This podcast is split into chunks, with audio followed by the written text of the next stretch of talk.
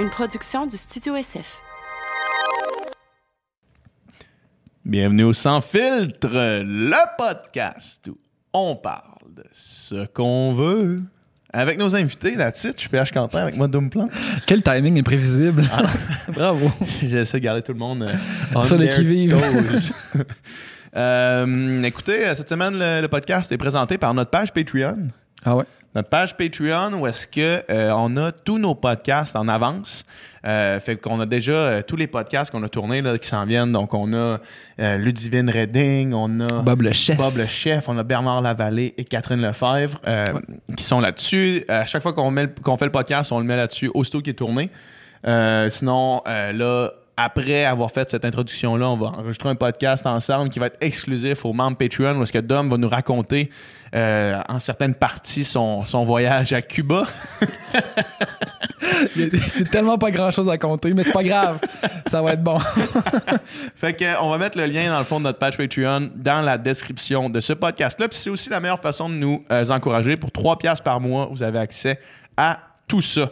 Sinon, cette semaine, Cette semaine, on a reçu Laurent Turcot, qui est un historien, prof, euh, prof d'histoire à l'Université de Trois-Rivières et euh, homme euh, de médias et vulgarisateur scientifique, ben, pas scientifique, historique en fait. Ouais. Qui, qui fait des chroniques, qui fait des chroniques longtemps, c'est le bonjour. Maintenant, on, on l'entend à Radio-Canada, à la radio aussi. Il a travaillé sur un jeu vidéo, Prince of Persia. C'est ça, hein? Assassin's Creed, Assassin's Creed, Callis.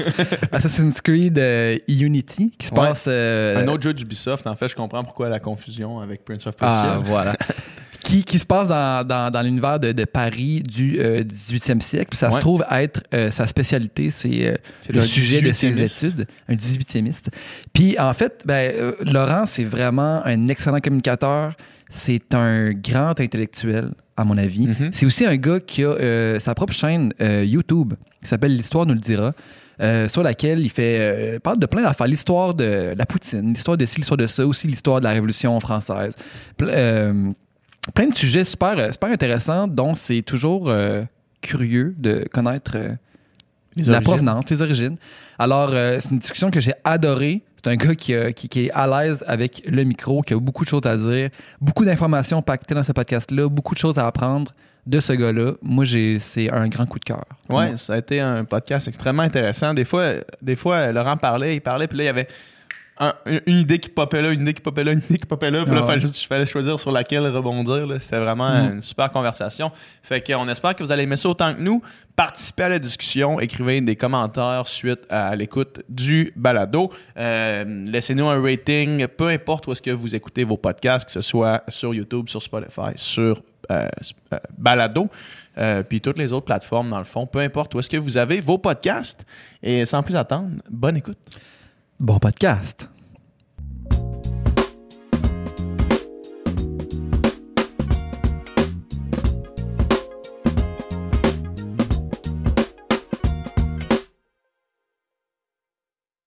Ça roule?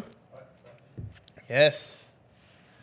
Merci beaucoup d'être là, d'avoir accepté de venir Merci nous jaser. C'est. euh, c'est. c'est- la- Hier, j'ai écouté ton TED Talk que tu as fait sur euh, Assassin's Creed? Assassin's Creed. Ben, sur Assassin's Creed, sur les jeux vidéo euh, pour raconter l'histoire. Puis, euh, j'étais justement en train de jouer à Assassin's Creed dernièrement. là. Lequel? Euh, Odyssey. Odyssey. Celui sur la Grèce antique. Oui, très beau. Puis j'étais justement en train de me dire, parce qu'en plus, dans, dans Odyssey, t'as comme un, t'as un aigle qui vole au-dessus de toi, puis tu peux regarder, tu sais, euh, aux alentours. Puis ça fait à peu près une semaine que je joue, là. Puis j'étais justement en train de me dire, c'est débile. C'est débile ce qu'on peut faire avec, avec les jeux vidéo. Puis, euh, puis c'est exactement de ça que tu parlais. Fait que ça- je suis super content qu'on puisse se, se parler Ben, aujourd'hui. merci, merci. Ouais.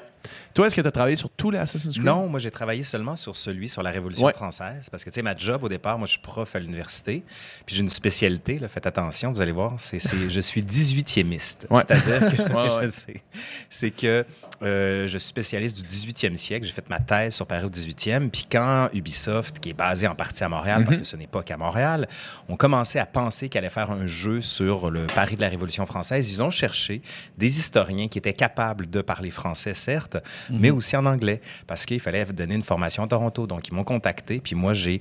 Moi, mon domaine de spécialisation, c'est pas l'histoire politique, c'est plutôt l'histoire de la vie quotidienne. Comment ça se passe dans la vie ordinaire, c'est quoi que les gens mangent, etc., etc. Fait qu'on a reconstitué le Paris de 1789. Ce qui- ce qui est la chose la plus intéressante, je trouve, dans Assassin's Creed, c'est justement ça. C'est de te promener puis de voir le quotidien. Parce qu'évidemment que euh, les personnages connus, euh, j'imagine qu'ils sont bien représentés, mais peut-être que certaines nuances sont, sont pas là. Alors que dans le quotidien, euh, monsieur, madame, tout le monde, euh, une fois qu'on a les, les faits, euh, c'est- présenté. Mais tu sais, un des éléments, moi, que, sur lequel j'insiste beaucoup, autant dans tout ce que je fais en termes de vulgarisation puis de présence médiatique, c'est que tu peux pas donner à tout le monde l'équivalent des connaissances qu'on va apprendre à l'université. C'est Mhm. pas ça le but.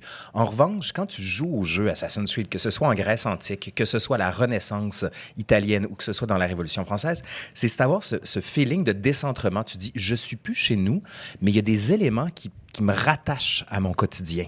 Puis, tu sais, c'est ce qu'on veut faire là-dedans, c'est donner un horizon d'attente. Il y a plein de gens, puis tu l'as dit toi-même tout à l'heure, là, ils disent, je joue à ça, puis je dis, mais c'est malade ce qu'on peut faire.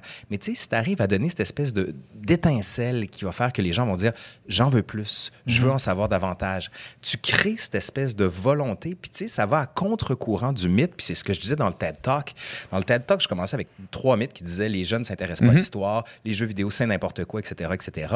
Puis je démontais ces mythes-là les uns après les autres. Puis c'est pas vrai que les jeunes ne sont pas intéressés par l'histoire. Simplement, c'est que, tu sais, quand tu arrives dans un cours, je sais pas à quoi ressemblaient vos cours d'histoire, mais le prof d'histoire qui arrive, Il qui rough. parle, il était.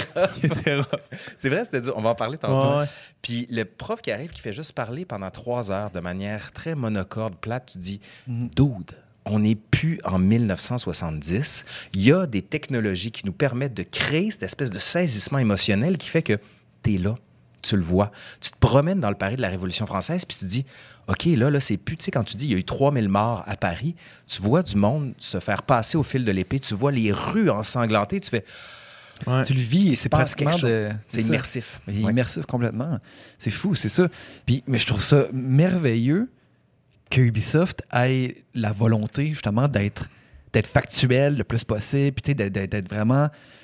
Tu sais, parce que, je veux dire, ils investissent, ils t'engagent, ils investissent des fonds, ils investissent de l'énergie dans on fait quelque chose, justement, tu sais, qui concorde avec euh, le plus possible. C'est probablement que, probablement que toi, tu verrais des Ah, erreurs ou si des. tu me sors le jeu, je peux te sortir 56 erreurs en moins de 15 secondes. Mais est-ce Mhm. que c'est ça l'intérêt d'un Non, jeu c'est vidéo? ça. Non. Sauf que le- je pense que le, le, le, le- le feel Ouais.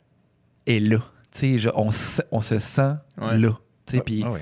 puis c'est c'est ça qui. C'est une tournure qui ont pris aussi un petit peu euh, un petit peu tard, pas- un petit peu plus tard dans la franchise parce que de mon souvenir, pour avoir joué au premier Assassin's Creed, l'accent était vraiment pas mis sur ça. Mm. Euh, ça se passait dans le temps des Templiers. Oui. Euh, tu jouais le personnage qui s'appelait Altaïr.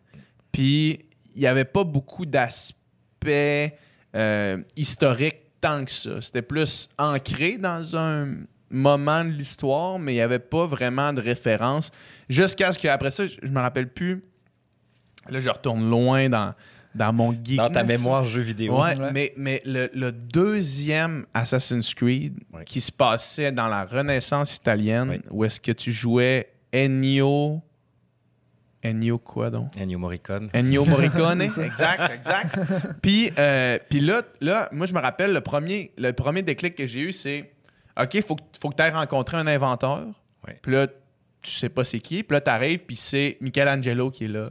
Puis là, là, tu fais Hein? What? What? Fait qu'à partir de là, une, fois que cet ancrage-là dans le réel était, était là dans ma tête, tout ce que je voyais après, c'était comme, OK, ça, je, vais aller checker. Puis là, j'allais sur l'ordinateur, puis je checkais si ça c'était vrai. Puis crème, c'est vrai. C'est une vraie place.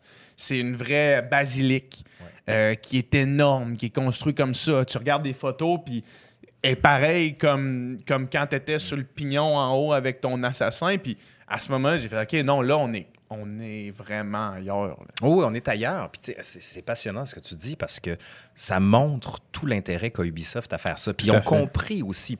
Faut pas être non plus naïf en pensant qu'ils se sont dit on va faire un livre d'histoire pour tout le monde. Ils se sont rendus compte que c'était une carte marketing pour eux. Puis ils Mais oui, mais oui. L'histoire est un terrain de jeu, on se démarque avec ça. Puis on, eux autres, ils vont dire on fait pas juste du jeu vidéo, on va plus loin. Puis dans le dernier Assassin's Creed, justement celui dont tu parles, le mode euh, Odyssey. le- Odyssey, il y a le mode Discovery où tu fais juste te promener, puis tu rencontres des gens, puis là tu lis, puis tu sais, tu as l'impression c'est presque un Google Street View Ouais. De la Grèce antique, puis même de l'Égypte antique, puis tu dis, OK, là, on, a vra- on est vraiment passé à la vitesse supérieure. Puis le milieu de l'enseignement, tu sais, je- je veux pas être critique sur mon milieu, je vais l'être quand même, là, mais on est vraiment en retard d'une cinquantaine d'années. Tu sais, quand tu dis que même les films, on commence à les utiliser dans les cours, qu'est-ce que ça va prendre pour que le jeu vidéo rentre? Tu sais, depuis 2002, le jeu vidéo engrange plus d'argent que les films, que les films hollywoodiens, c'est vous dire. Puis tu le remarques parce que quand tu regardes la télé, tu vois même que les jeux vidéo font maintenant de la pub à la télé. C'est rendu le médium par excellence, mais c'est balayé du revers de la main par tous les grands médias ou presque qui sont mainstream. C'est considéré comme l'encasernement des esprits, c'est considéré comme la crétinisation des masses. Puis pourtant, quand tu regardes Assassin's Creed, il y a là une matière extrêmement importante. Tu sais, il y en a qui vont dire « Ah, ça, fait, ça fait à peine 20 ans que les jeux vidéo existent. » Je fais « Come on! Ça fait depuis 1950 que ça existe, les jeux de vidéo. On parle d'une génération Tetris, d'une génération Mario, Sonic, etc. Donc, il est peut-être temps qu'on rentre là-dedans en disant « Il y a plus que de la simple crétinisation. C'est vrai qu'il y a de la violence, mais c'est pas vrai qu'on fait le lien entre violence et agressivité. Souvent, c'est une soupape sociale pour quelque chose. Il faut être capable de dépasser ça. Puis c'est anormal que, par exemple, dans les grands médias, on parle pas des sorties de jeux vidéo. Mais en même temps, euh, si on va plus loin de la culture en général dans les médias, il y en a de moins en moins. À Ouais. moins que tu sois une vedette, Ouais. euh, un A, puis que, je sais pas, moi, t'es es cassé avec ta blonde, là, on va peut-être en parler. Mais il y, a- il y a un problème, là, ça, c'est sûr. Ouais. Euh, Il y a plein d'affaires qui me sont venues en tête pendant que tu parlais. là, comme j'ai l'impression qu'on va avoir du fun dans cette conversation-là. là. Euh, tu parlais des films qu'on commence à peine à les utiliser euh, en histoire. Moi, j'ai eu deux expériences de professeurs d'histoire complètement différentes. Euh, le premier, Marc. Tu te rappelles de Marc? On va pas dire son nom de famille. Notre Marc? prof d'histoire, Marc. Ah oui, oui, oui. Vous Ouais. étiez dans quelle ville, juste pour savoir? Québec. OK. Moi aussi! Ouais. Ah! Euh, Marc était euh, passionnant. Est-ce que c'était au Cégep Garneau? Non, non, là, on était au secondaire. On était au secondaire. Secondaire 2, je pense, le cours Ouais, d'histoire. secondaire là. 2. Puis, euh, on avait écouté Gladiator. Gladiator pour, j'imagine, beaucoup d'imperfections historiques. J'ai fait une capsule Je, vidéo je là-dessus. sais, je l'ai écouté ouais, justement la hier. gladiature, La qui était un mot que j'avais jamais Oui, entendu beau, hein? avant. C'est magique. Mais euh, on avait écouté Gladiator, Mm. mais on, on l'avait écouté commenté par notre professeur Ah! euh, sur des points historiques.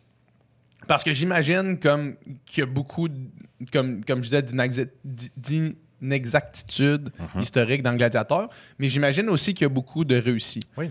Puis, euh, puis on l'avait écouté en, en commentant euh, ça. Puis je me rappelle, j'ai encore des images vivides euh, de ces commentaires, puis de ma, ma réception à cette œuvre-là, comparé à mon autre expérience. Puis là, je nommerai pas le professeur, mais c'était un petit peu, j'imagine que tu, tu sais de qui je parle. Ou est-ce que quand on arrivait, par exemple, comme je disais, on faisait de la natation au secondaire, puis quand on arrivait de notre entraînement le matin, si on avait un cours d'histoire en première période, Ça doit être la sieste. on, on s'endormait euh, systématiquement. puis puis c'est même pas une question de sujet, parce que dans ce cours-là, où est-ce que c'était c'était plus difficile d'accès, on parlait, euh, entre autres choses, euh, de la relation avec les, avec les Premières Nations.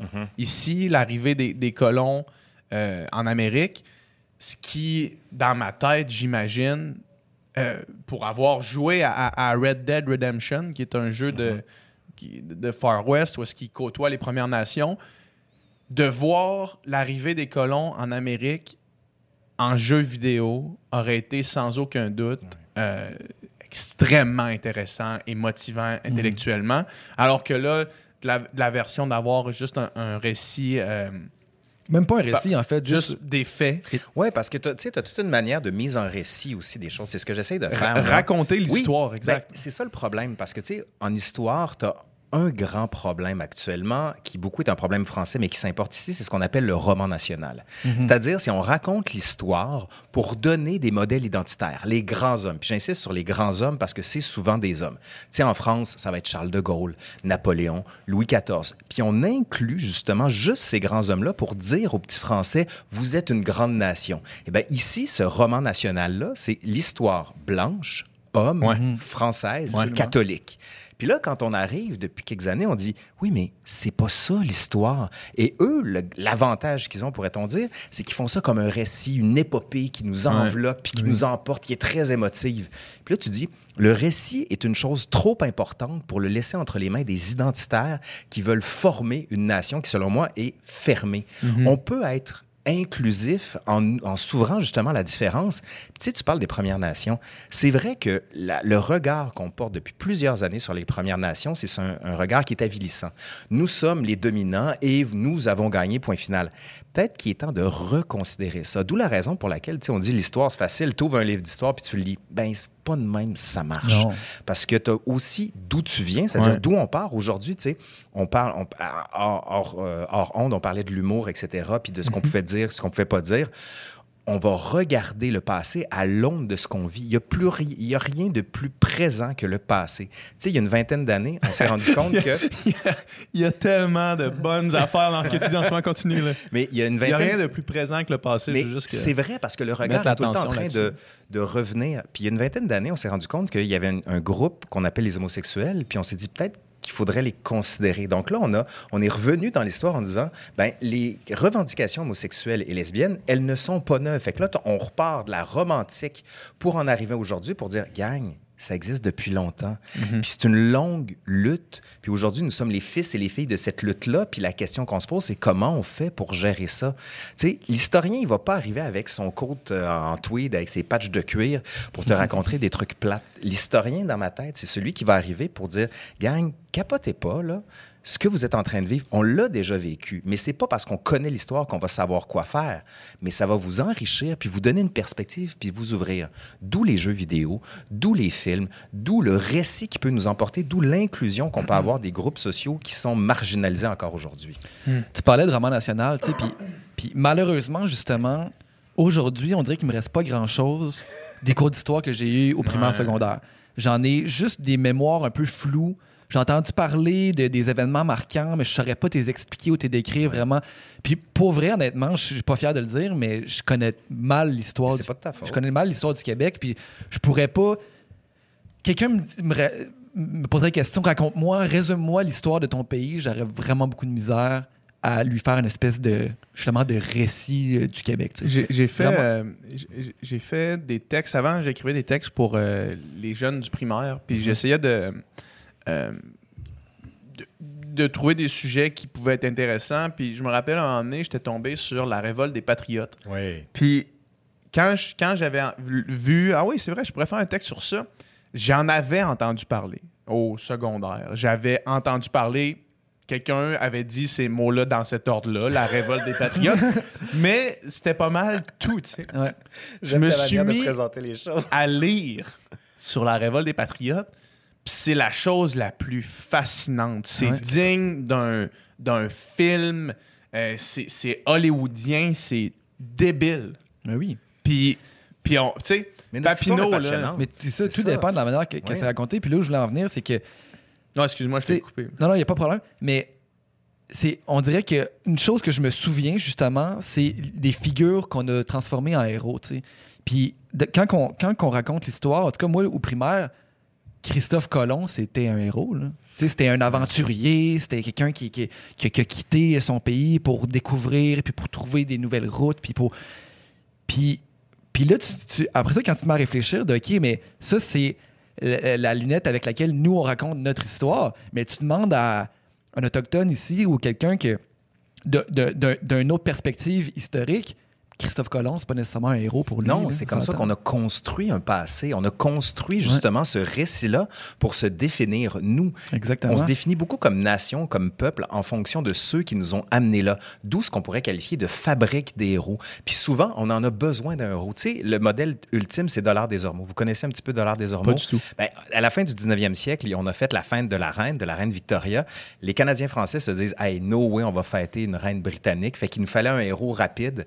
On a trouvé un qui s'appelait Dollar des Ormeaux. En fait, c'était un gars qui était à moitié chaud, qui a lancé un baril de poudre sur les Autochtones. Le baril il est revenu d'en face, il est mort. Mais on s'est dit, non, non, ce gars-là, il a empêché les Autochtones d'aller chercher le gouverneur de Calière, fait que c'est un héros.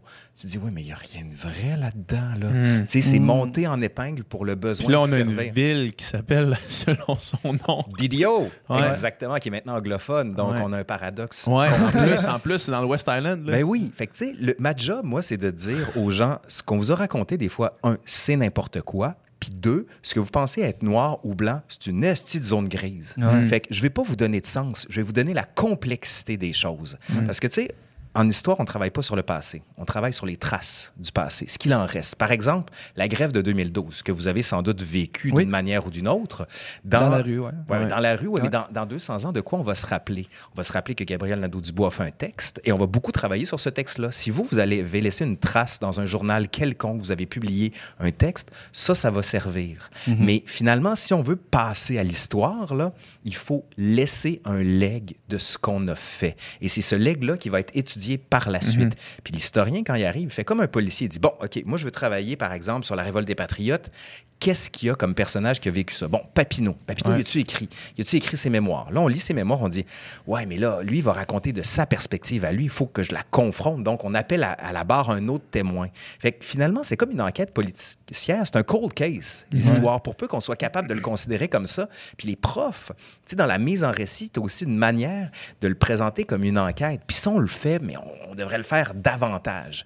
Et ça, ça fait partie de ma job de dire, il y a plus que ce qu'on vous dit, puis il y a plus d'intérêt que vous pensez qu'il y a en histoire du Québec. C'est plus, plus complexe parce que justement, si je prends les Patriotes, si tu racontes l'histoire de notre point de vue, comment que nous on la raconte en tant que Canadien, Français, Québécois, c'est un héros. Mais selon un autre point de vue, ça peut être un, un terroriste. Ben oui, comprends? ben, je sais pas si vous avez vu, parce que je me suis amusé à faire une, une vidéo un peu parodique avec Olivier Morin, qui est un comédien. Euh, il personnifie Stéphane Bern et qui débarque à Montréal, qui connaît pas du tout l'histoire canadienne-française, puis qui invente un petit peu, puis il parle des patriotes, puis lui, il parle de toutes ces broutilles, et finalement, il l'interprète comme un gars qui, est en- qui veut la monarchie, qui est contre eux. Fait que là, tu dis, ben voyons, il me semble que c'est pas ça qu'on nous racontait. Ouais. J'ai comme voulu faire l'extrême opposé pour montrer que des fois, des visions peuvent s'opposer.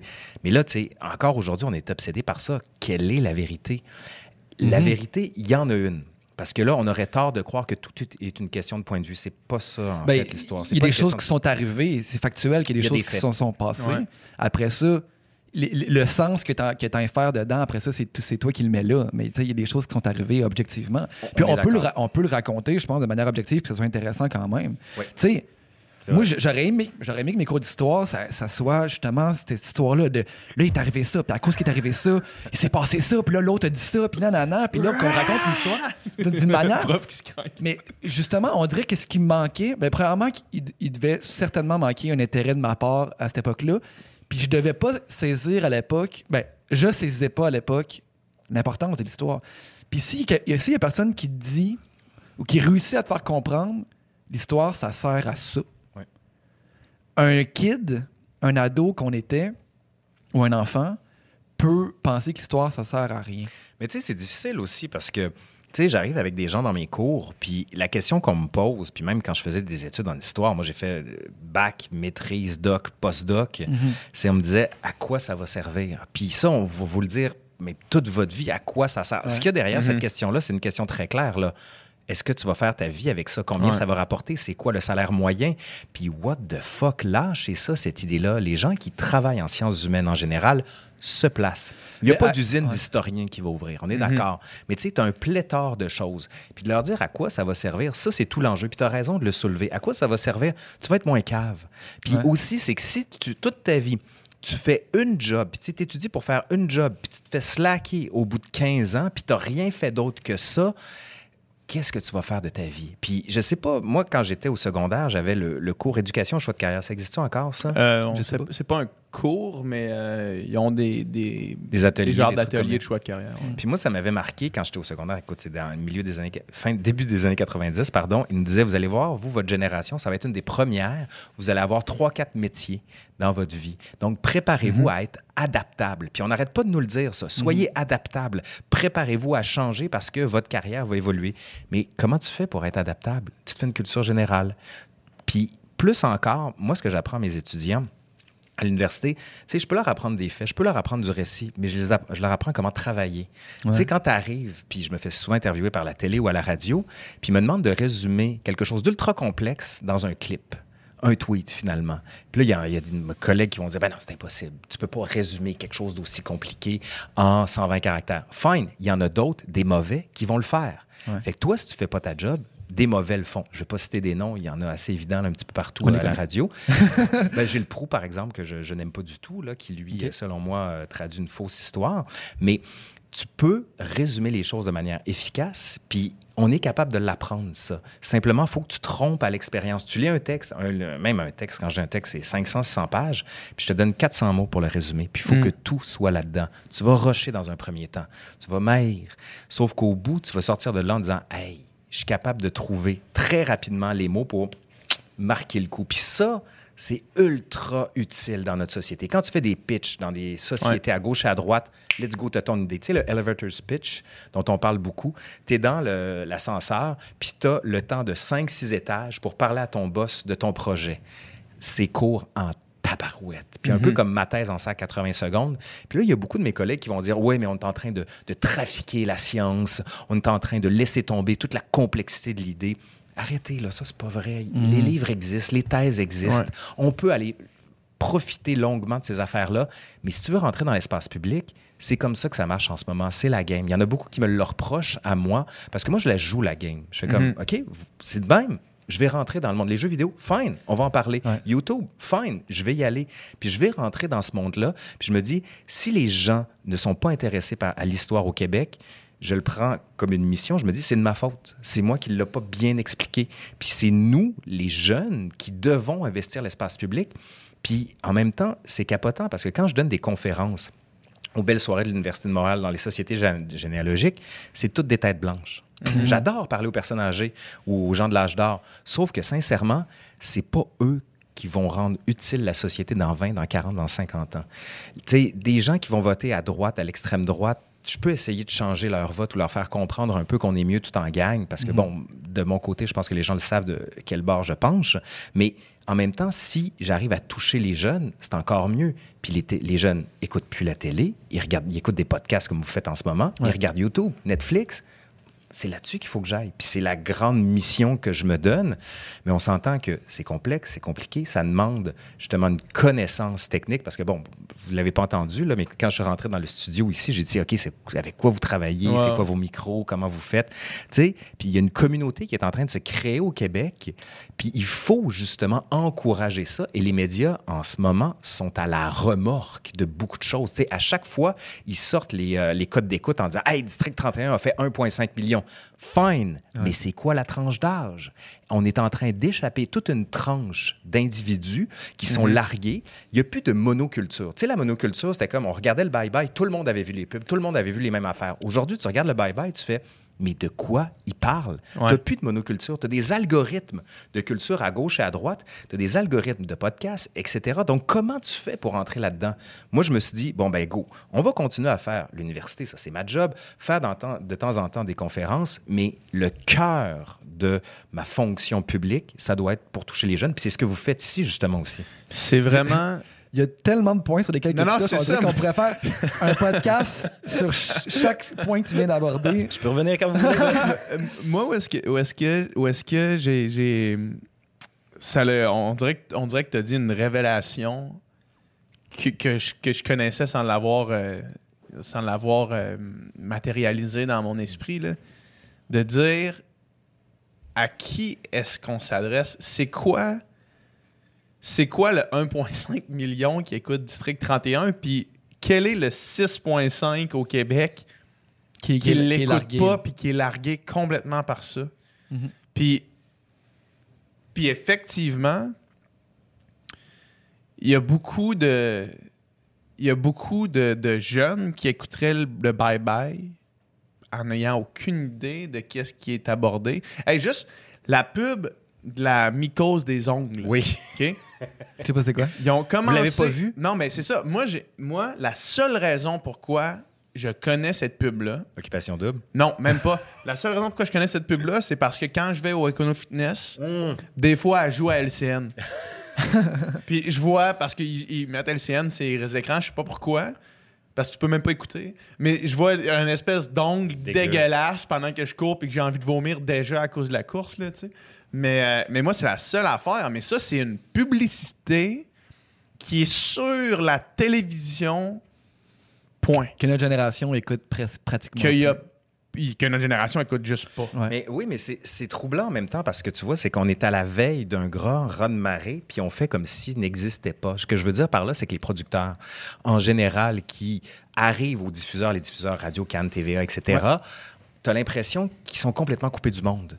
Euh, ce que j'entends par là, coupés du monde, c'est qu'il y a un- une fracture générationnelle et une fracture numérique. Et cette fracture numérique qu'il y a dans la société au Québec se voit très clairement entre justement une culture des jeunes et une culture des gens, on va dire, plus âgés. Et là, tu dis comment tu fais, non pas pour réduire justement cette fracture-là, parce que je pense qu'il y a beaucoup avec on est né pour la plupart avec les médias sociaux, avec Ouais. Internet, mais comment tu fais pour investir du contenu dans le numérique Mhm. aujourd'hui? Puis c'est, tu sais, j'ai fait un, un article dans la presse où euh, je disais que sur YouTube, au Québec, la vulgarisation scientifique était presque nulle. Ouais. Il n'y avait rien. Il y a euh, Viviane Lalande de Syllabus qui fait un truc, des trucs hallucinants, qui est une Française qui a immigré ici. Moi, j'essaie de faire mes trucs en vulgarisation historique. Mais si tu regardes la vraie vulgarisation historique de scientifiques, tabarouette, faut que tu la cherches. Ouais. Tu as Ouais. beaucoup de choses qui sont très du divertissement pur. Bon, grand bien leur en face, mais on serait capable de tellement mieux. Puis tu sais, vous le savez, vous avez une chaîne YouTube, on est capable de voir qui est notre public. Puis moi, sur les 61 000 abonnés que j'ai, je vois que 70% de mon public est âgé entre 14 et 35 ans. Puis tu sais, ce que je propose, c'est pas nécessairement des choses qui sont faciles, sexy, agréables. J'ai fait 2h40 sur la Révolution Ouais. française. C'est mon cours à l'université que je fais. Ouais. Fait que c'est une manière de dire, ça, c'est ce qu'on fait à l'université. c'est- mais c'est passionnant, ça. Moi, je Ben, curieux- J'essaie en tout cas de le rendre plus- le plus simple possible. moi, je suis curieux de savoir euh, ton, ton pourcentage d'abonnés ou d'écoutes qui proviennent euh, d'Europe. 50 C'est ça, C'est hein? quand même énorme. Parce que Ouais. moi, je pense qu'une difficulté au Québec de faire de ce genre de contenu-là informatif, pertinent, mais propre au Québec, c'est que. euh, On se limite beaucoup. c'est que le, le- le- le- le noyau, en fait, le, le- le public est petit pour avoir des écoutes qui, qui, ont, qui ont du bon sens. Puis pour investir autant d'énergie pour un, si petit, entre guillemets. C'est intéressant parce que tu dis investir autant d'énergie. Je pensais que tu allais dire autant d'argent. Parce que ça, c'est l'autre question. Parce que les gens le savent peut-être pas à la maison quand ils nous écoutent, mais l'investissement Mhm. au début pour. Là, vous avez trois caméras qui. Ouais. qui- puis tout un système informatique derrière, le micro, etc. C'est- ça, C'est pas gratuit où est-ce qu'on est en ce moment. là. Il, a, il a fallu qu'on assume nous-mêmes. euh, Ouais. Et comment ça se fait qu'il n'y a pas de subvention? Pour Mm. aider ce genre de vulgarisation ou d'échange qu'on aurait? Comment ça se fait que toutes les subventions qui sont organisées sont faites pour un médium, qui est celui de la télé, qui ne touche qu'une génération? Mhm. Comment ça se fait que, justement, le Conseil des arts du Canada n'est pas une- un élément spécifique pour YouTube? Il y en a qui vont dire, ouais, mais YouTube, c'est Google, on est en train de donner de l'argent aux GAFA, encore une fois. Oui, mais arrêtez, là, à un moment donné, là. Ça, c'est l'écosystème dans lequel nous sommes actuellement. Vous pouvez le refuser. Pouvez créer une plateforme autre où personne ne va aller, où vous allez dans cette plateforme où les jeunes vont se nourrir, puis vous dites, bon, ben, on va la nourrir avec nos productions à nous. Puis c'est toute la, la question Netflix encore aujourd'hui, le fameux 500 millions que le gouvernement canadien dit, on va l'investir pour des productions québécoises. On l'attend encore parce que Dieu sait qu'on est capable de torcher solide en production québécoise, en fiction. Comment ça se fait qu'on torche pas? La même manière, tu sais, en restauration, comment ça se fait que nos restaurants ne sont pas considérés comme les meilleurs au monde? Comment ça se fait qu'on n'arrive pas à assumer ce côté? Tu sais, on bombe le torse en disant fuck off, on est bon, on va vous le montrer. Puis les jeunes, vous allez voir, on torche solide. Puis ça, je sais pas d'où ça vient, mais c'est sûr que si on a un gouvernement à gauche et à droite qui veut réduire ses investissements, qui veut empêcher toutes les formes de diffusion, d'éducation, ben là, on est véritablement à côté de nos pompes et on est en train de rater quelque chose. Mais quand tu disais, il y en a beaucoup qui viennent d'Europe, c'est vrai. Puis tu sais, moi, j'ai beaucoup de liens avec des YouTubers en France, puis c'est Ouais. comme ça que j'ai commencé. Je leur ai demandé, c'est quoi ton matériel, avec quoi tu le fais? Je suis allé les voir même en France, puis j'ai regardé, puis j'ai fait, hey, c'est vraiment pas compliqué à faire. Souvent, c'est le texte que tu as à écrire. Ouais. Puis Ouais. moi, j'ai un prompteur, je lis tout avec des in- de l'intention, mais tu sais, c'est une dissertation que je fais à chaque fois, mais il suffit qu'on leur apprenne comment le faire. Ben, finalement, tout le monde va s'y mettre. Puis, sincèrement, pour les gens qui nous écoutent, si vous vous dites, ah, ça va être compliqué, fuck off. Prenez votre téléphone qui est en HD, Ben oui. pognez-vous un micro, puis ça fait la job. Il y a plein de logiciels pour faire du montage gratuit. Ouais. Moi, ma, ma première vidéo, c'est une Ben, catastrophe. je- c'est ça, c'est ça que j'allais dire. J'écoutais, j'écoutais ta rétrospective de l'année 2019, où est-ce que tu expliques cette vidéo-là, je crois que ta vidéo qui est la, la plus écoutée, Une des euh, plus, une ouais. des plus écoutées, puis tu dis, j'étais... La qualité, c'est pas bon. euh, la qualité audio, euh, vidéo. Mais tu sais-tu quoi? C'est du contenu de qualité. Puis le point que tu amènes après, de dire, j'imagine que l'important, c'est la qualité du contenu, puis c'est 100% ça. Ben, j'y crois, tu sais. Il y, a- il y a- il y en a de plus en plus quand même, malgré tout. Tu sais, le- un des trucs que j'écoute beaucoup aussi, c'est euh, Guillaume Wagner qui fait son Mhm. podcast. Puis, tu sais, il s'assoit pendant deux heures et demie, Mhm. puis il parle. C'est long, deux heures et Ouais. demie. Il n'y a pas un producteur, pas un diffuseur qui aurait cru à ce show-là. Puis lui, il le fait, puis ça marche. Tu sais, à un moment donné, on, plus on va être à faire ça, plus l'écosystème va être grand, plus on va acquérir ensemble de, de notoriété, pourrait-on le dire comme ça, plus on va être noticeable, comme on dit en anglais. Puis ça, j'ai beaucoup remarqué ça parce que j'ai beaucoup étudié l'écosystème YouTube français. Puis je leur ai demandé comment ils fonctionnaient. Ils ont des groupes secrets sur Facebook. Ils échangent les scénarios, ils se parlent. Ils ont compris cette notion fondamentale qu'ils vont être plus forts ensemble. Ils se créent même des festivals de YouTubers pour voir comment ils font les choses. On devrait le faire ici, justement. Un petit get-together. Vous faites des vidéos, on fait juste se rassembler, on échange, on voit, puis ils se partagent des abonnés comme ça. Puis là-dessus, il faut être absolument québécois. Quand je dis ça, absolument québécois, ça veut dire qu'au Québec, on aime beaucoup le consensus. On aime beaucoup avancer ensemble. Puis on a ça en nous. Il suffit qu'on soit capable de le mettre en pratique du point de vue numérique. Puis je pense qu'on peut étorcher les Français, mais solide, même si on est moins. Ouais. Mais cette fracture-là, justement, c'est drôle parce qu'on en parlait ce matin avec Émile Roy. Euh, j'ai vraiment l'impression que cette fracture-là entre le web, qui est comme une espèce d'affaire que beaucoup comprennent pas, qui est pas nouveau, mais nouveau pour certains, puis qui est comme une espèce de, de, Far West, versus les médias traditionnels comme la, la TV et la radio, dans quelques dix ans, tout ça va être une seule et même affaire. Là. Probablement. C'est toujours difficile de voir dans le futur ce que ça va être. Parce que, tu sais, en plus, comme historien, on dit, toi qui as étudié le passé, sans doute tu sauras ce, qui Ouais. sera, ce que sera le futur. T'es voyant, Non, non, Ouais. non, non, non, on le sait pas. Puis d'autant plus que tu sais pas ce qui va arriver comme nouvelle technologie. Tu sais, peut-être Mhm. la réalité virtuelle va complètement transformer la chose. Bref, puis l'intelligence artificielle qui rentre là-dedans en plus. Ouais. Mais tu as raison de dire que tout ça est en train, est en grande gestation. Tu sais, Prenons un exemple, parce que l'histoire sert aussi à ça. Vous avez connu Napster, ça vous dit quelque chose, ça? absolument. Quand Napster est arrivé, on s'est dit Waouh, Ouais. on a accès à tout. Puis j'ai jamais eu autant de musique qu'à l'époque de Napster. Mais il y a eu après ça des grands groupes qui se sont attaqués, The Offspring notamment, qui faisaient des t-shirts Napster pour dire ils volent notre musique, on va voler notre le- Metallica logo. aussi. Metallica, Lars Ulrich. Mais qu'est-ce qui s'est passé après On se, ça? rappelle, on se rappelle de la campagne de Lars ils sont passés en croisade contre Napster. là. Mais oui, mais attendez, c'est intéressant. Qu'est-ce qui s'est passé après ça? C'est qu'il y a eu une confrontation et le marché du streaming a été intégré par Apple, Ouais. Spotify, qui aujourd'hui sont des plateformes payantes. On s'entend que les artistes se font fourrer, mais à terme, il y a eu la création d'un nouvel écosystème. Puis en ce moment, la télé, l'argent est beaucoup plus important quand même, puis c'est identitairement beaucoup plus fort, ben là, le passage est très long à faire. D'autant plus que vous le voyez avec les différentes plateformes que sont Warner's qui s'en vient. Il y a euh, Disney+, Apple, Netflix qui est là. Tu sais, les trucs à la chaîne, là, les gens capotent parce qu'en disant « Ouais, mais là, si je commence à m'abonner à tout, ça va me coûter 100 pièces 100 pièces là, c'est le prix du ça. Ben, c'est ça. aujourd'hui. Ce qui va Fait se passer, là, ça, ça, là, c'est, c'est, c'est mon pronostic. là. Il y en a, il va y avoir une compagnie qui va arriver, qui va dire voici une boîte. Tu t'abonnes à cette boîte-là, puis ça te donne l'abonnement à tous les sites de streaming. Puis on va avoir fait un Pourquoi cercle complet jusqu'au câble.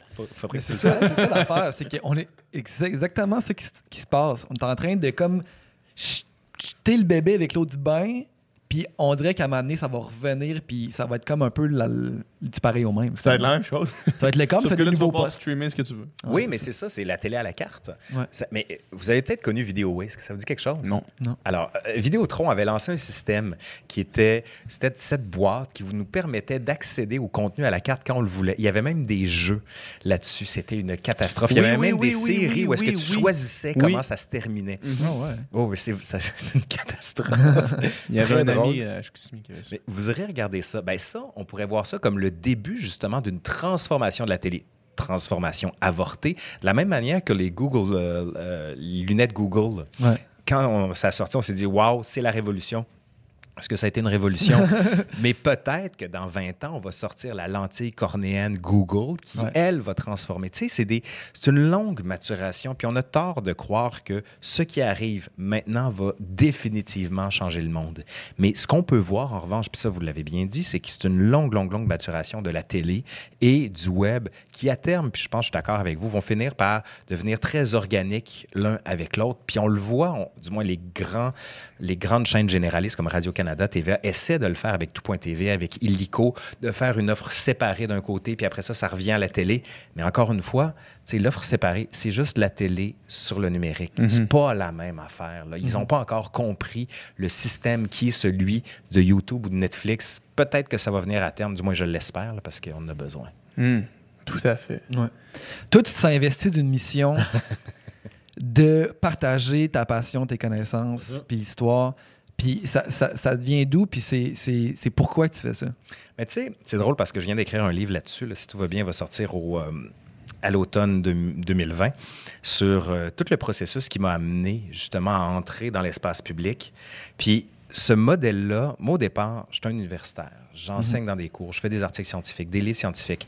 Sauf que je me suis rendu compte que, un, les livres que je produisais intéressaient peu de gens, voire presque pas de gens. Puis J'avais l'impression que je pouvais être socialement utile, mais j'avais pas accès à cet espace-là. Puis à un moment donné, il y a Ubisoft qui est arrivé dans ma vie. Mhm. Puis là, ils m'ont proposé justement d'être consultant pour Assassin's Creed Unity. Puis là, ma thèse, qui avait été lue par 15 personnes, tout d'un coup devenait utile à des millions. Ouais. Puis je fais, OK, là, the game has changed, là, comme on dit.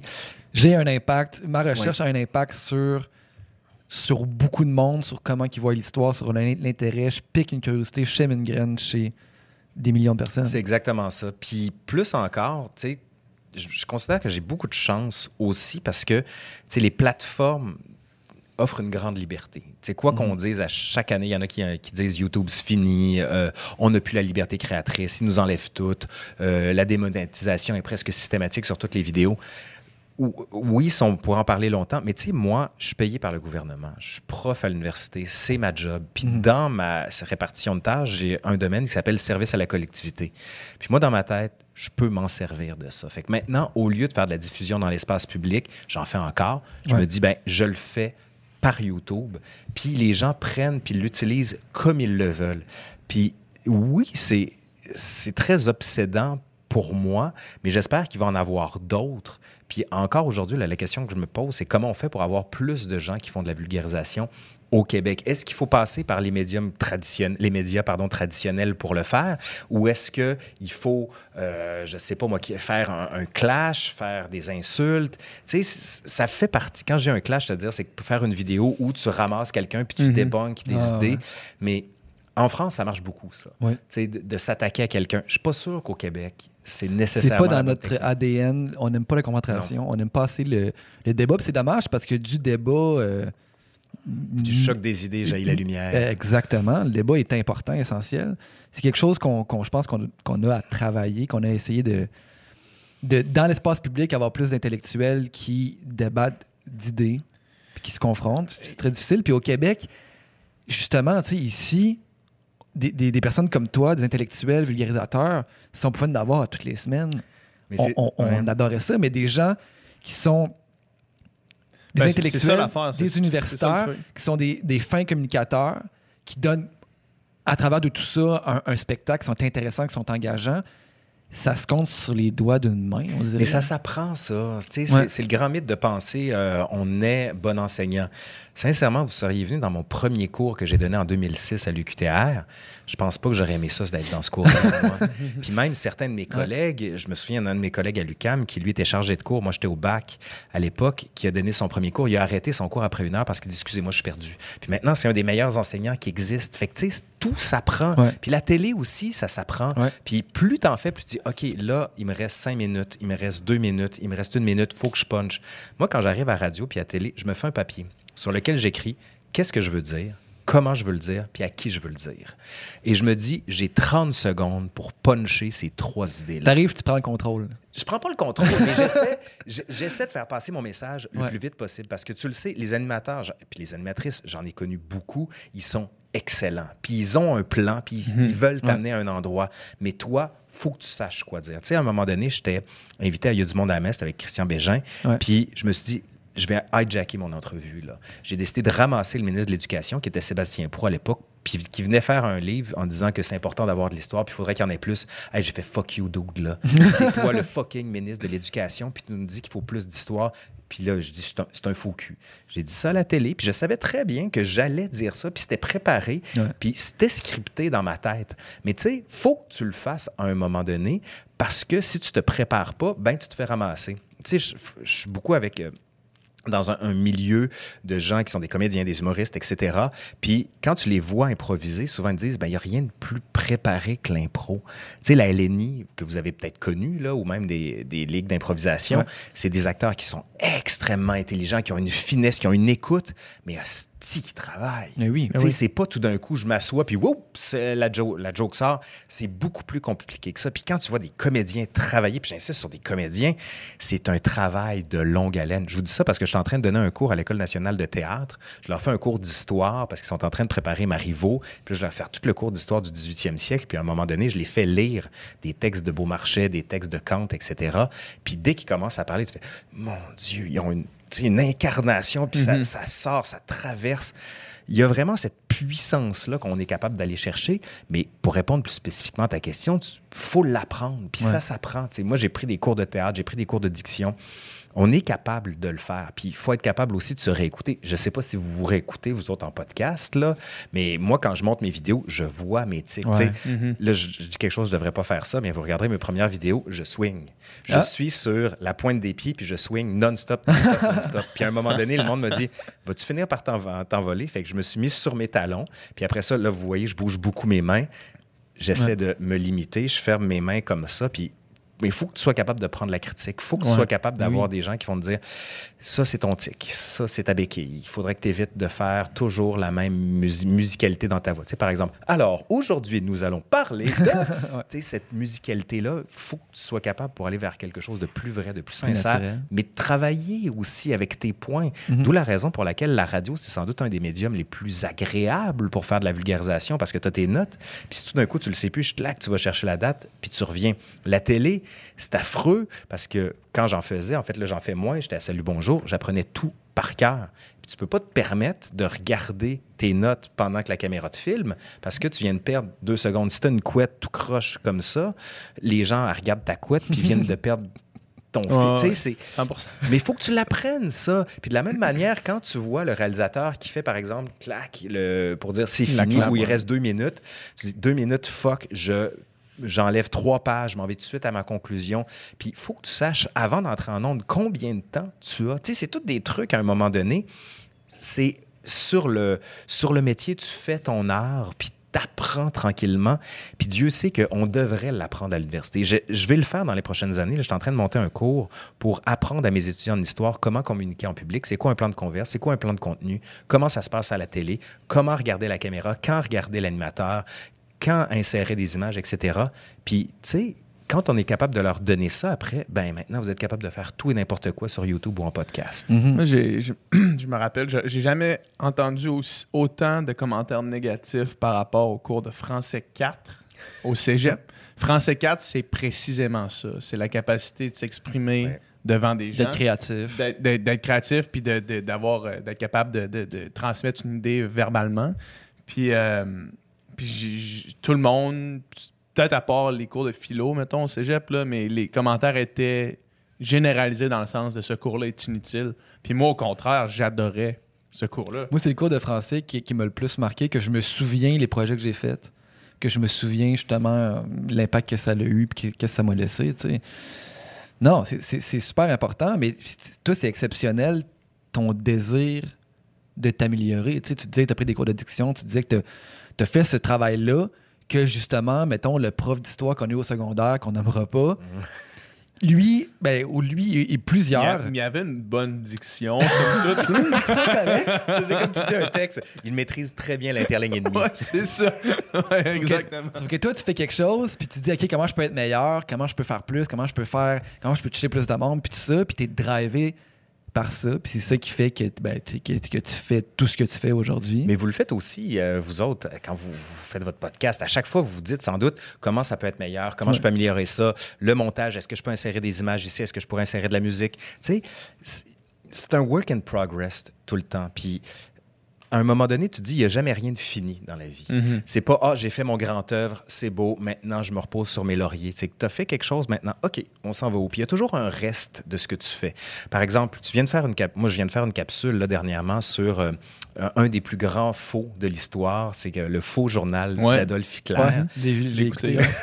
C'est assez malade, Ouais, ça. incroyable. Puis là, il y a plein de gens qui m'ont dit Oui, mais vous savez qu'il y en a au Québec des arnaqueurs qui m'ont envoyé des, des références. J'ai fait OK, là, il va falloir que je travaille sur autre chose maintenant. Puis, tu sais, il y a toujours, ça te pousse davantage. Puis, on, on mesure mal à quel point les gens veulent en savoir toujours plus. Puis, Ben oui. toi-même, tu dis OK, là, maintenant, là, je veux encore me dépasser, je veux aller plus loin. Puis, tu sais, c'est le moindrement, tu es passionné par quelque chose, puis c'est quelque chose qui t'habite, ben, tu vas vouloir défoncer toutes les portes. Puis ça, on le dit pas assez aux jeunes. C'est pour ça qu'il y a du monde qui dit Ah, allez pas en histoire, vous n'aurez pas de job. Fuck you, c'est pas vrai. Tu vas t'en faire une job. Ouais. Qu'est-ce que t'en sais? Sais-tu ce que ça va être le monde dans 20 ans? Tu le sais pas. Ta gueule. Laissez-les vivre. Ils veulent faire de la philo. Fine, de l'entrepôt, de l'ethnologie. Laissez-les vivre. Tu sais, si, le seul conseil que j'ai à vous donner, c'est tester des affaires. Prenez des cours à gauche et à droite en bio. Vous êtes pourri en maths. Pas grave. Prends un cours, au pire, tu le lâches. On a une liberté à l'université qui est hallucinante. Quand vous avez passé 21 ans, là, vous pouvez aller prendre n'importe quel cours en auditeur libre. Faites-le. Ouais. On est payé pour ça à l'université. Il y a du monde qui vient me voir en me disant Je peux-tu être auditeur libre? Tu fais ce que tu veux. Donc, moi, je- j'enseigne à du monde. Puis en fait, la raison pour laquelle ils payent, c'est que je les note. Puis ils vont avoir un diplôme. Mais au final, moi, j'enseigne parce que je suis payé par l'État. Ouais. C'est une vision très collective, selon moi, de l'éducation. Puis tu sais, ce que je fais sur YouTube, c'est ce qu'on appellerait l'université populaire il, y a, il y a 30 ans.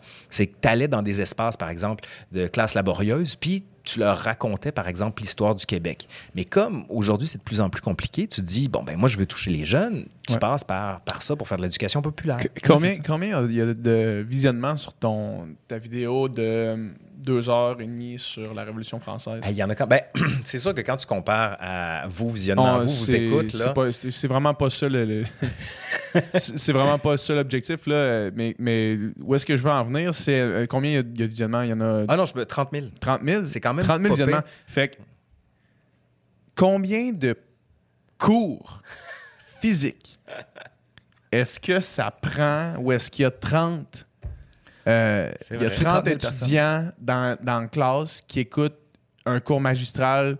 euh, Puis là, on s'entend que c'est- loin d'être un cours magistral, c'est c'est dynamique, il y a des images. euh, ça prend 1000 cours. Hey, j'avais, faut donner 1000 fois jamais ce cours-là. Mais c'est c'est énorme. faut donner 1000 fois un cours sur la Révolution française pour atteindre autant de monde euh, que tu as atteint avec ton vidéo. Puis, tu sais, là, on peut dire, ouais, mais là, le taux de rétention euh, diminue après les premières minutes. Ouais. Ouais, mais dans un cours magistral, le taux de rétention diminue aussi après les premières minutes. là, Il y en a qui sont sur Facebook durant tes cours. C'est qui, je veux dire, c'est- qui qui reste pendant trois heures de même à, à- à 100% attention, Ouais, tu sais, voyons, c'est pas, Hey, j'avais jamais pensé fait à que- ça. mais non, mais, c'est- mais c'est c'est massif. Moi, c'est ça qui, c'est ça qui m'épate parce que plus, Je veux dire, non, t'as pas, euh, pas les codes d'écoute euh, de, de- de certaines, euh, YouTube, certains YouTubeurs ou YouTubeuses qui, qui parlent de euh, leur euh, relation amoureuse du passé, là. mais c'est parce que c'est pas du tout ça. C'est pas Mais- du tout ce Mais tu sais, il y a du monde qui me dit, parce que je, je demande à des, euh, des spécialistes web, je dis, qu'est-ce que je devrais faire pour que ça marche plus? Puis il y en a qui me disent, ben, c'est très simple, il faut que tu parles de toi. J'ai fait, ben là, ça, ça se passera juste pas. Non, non. Parce que je veux pas intégrer le moi ou simplement ça doit être la vulgarisation historique de base. Mais en tout cas, merci. Moi- J'avais je- moi, je j'avais pense jamais que- pensé à ça comme Moi, ça. moi, je ça pense me que rassure tu beaucoup. joues déjà très bien les codes du média qui est, YouTube, c'est-à-dire prendre des, sujets, tu sais, ton, ta vidéo sur euh, euh, le... Voyons, le... le- le- voyons. À terre plate? Non, non. ben, ça, ça, c'est un ex- excellent exemple, mais, euh, mais c'était pas sur le poil. la- la- la- Oui, oui, sur euh, Voyons, l'épilation. L'épilation, c'est le mot que je cherchais. Mais ça, c'est- en tout cas, je Mais pourrais ça, t'en c'est parce parce que tu as utilisé un thème qui était trendy, surtout un petit peu avant le mes poils. Après ça, tu sais, c'est- c'est quelque chose qui est trendy sur YouTube. Fait que, tu sais, c'est un code, mais tu l'amènes avec une- un raisonnement qui est, qui est complètement ailleurs que ce qu'on entend habituellement. C'est l'origine, d'où ça vient. Puis en plus, une fois, avoir- après avoir écouté ce- cette vidéo-là, euh, on comprend beaucoup mieux le mouvement Mes poils, justement, le mouvement de réappropriation euh, du corps de la femme. On est moins dans le jugement. On est beaucoup moins dans le jugement, puis on comprend beaucoup mieux pourquoi c'est important euh, de, de mettre ça de l'avant comme un réel enjeu, tu sais.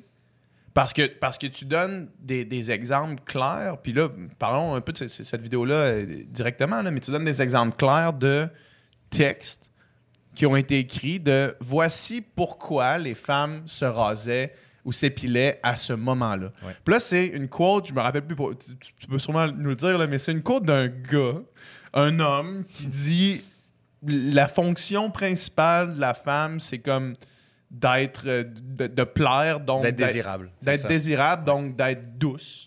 Puis le poil empêche La douceur. empêche sa fonction principale. Ah oui, tu vois, c'est une sorte de violence symbolique sur le corps de la femme Ouais. qui est imposée par l'homme Mhm. pour répondre à un désir, celui de l'homme de le satisfaire. Fait que tu le vois que finalement, la femme n'a C'est- pas la c'est- liberté là-dedans. textuel, Ah oui, complètement. c'est- Puis ça, on- c'est tu sais, une c'est au Moyen. Âge. C'est au Moyen Âge. Ouais. C'est capotant. Mais Ouais. je te dirais que moi aussi, beaucoup, tu sais, c'est que... En joke comme ça, à chaque fois que je regarde quelque chose, je me dis, hey, c'est quoi l'histoire de cette affaire-là? Ben non, mais c'est ça. Tout le temps. Fait que, Mais tu sais, dernièrement, il y a quelqu'un qui m'a dit Hey, l'histoire des crottes de fromage, ça vient d'où? Tu sais, l'affaire orange. J'ai fait Hey, fuck off, je vais faire une T'as fait vidéo une vidéo là-dessus. sur les hot dogs, l'histoire Oui, hot avec dog? Bob le chef.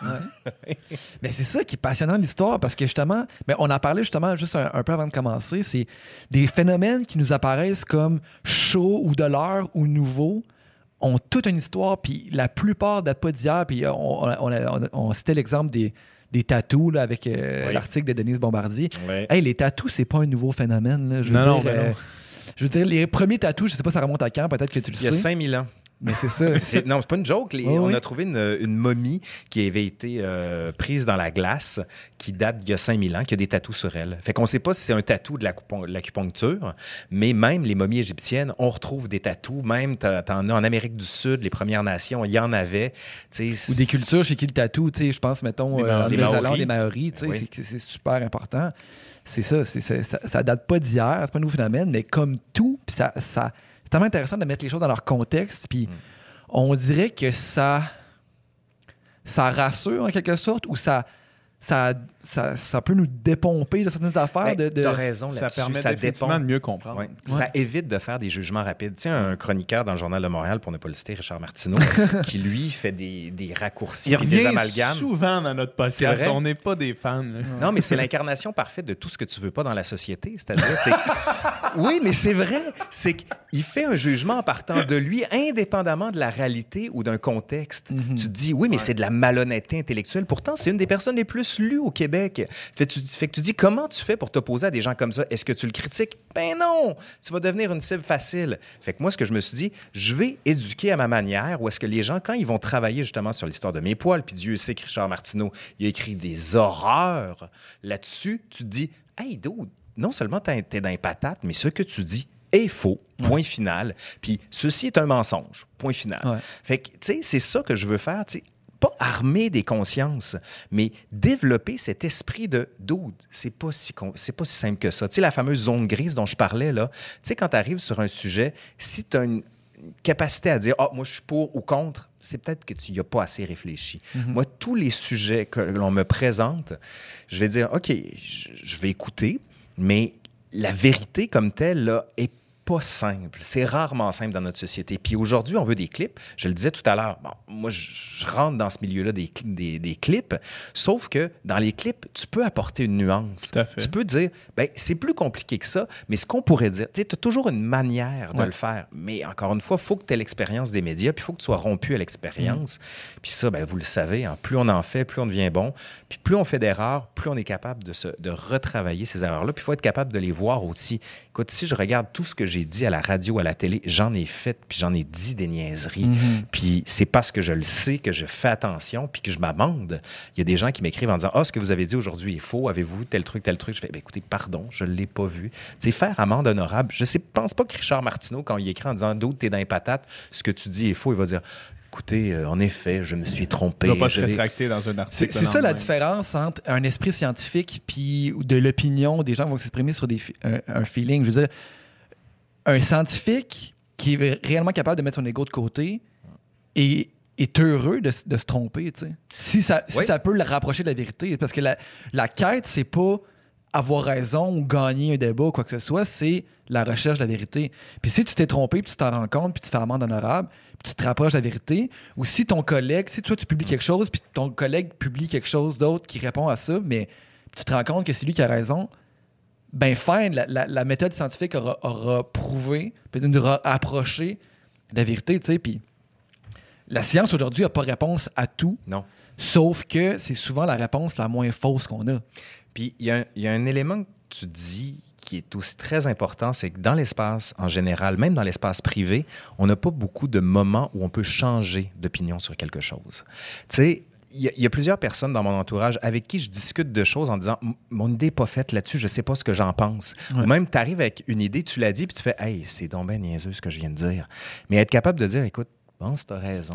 C'est pas à mode, ça. patates. Non, mais C'est plus non, à la mode d'avoir une opinion tranchée sur quelque faut chose. être capable de le faire. tu sais, Ben quand oui. il y a eu l'histoire de l'appropriation culturelle, j'étais un petit peu remonté en disant, voyons, c'est plus compliqué que ça. Puis j'en ai beaucoup parlé avec euh, une de mes amies, Manal Drissi, qui me disait, elle dit, ben non, elle dit, c'est comme si on racontait l'histoire des Noirs, mais c'est les Blancs qui le racontaient. Je dis, oui, mais tu sais, en histoire, on essaie d'objectiver notre subjectivité.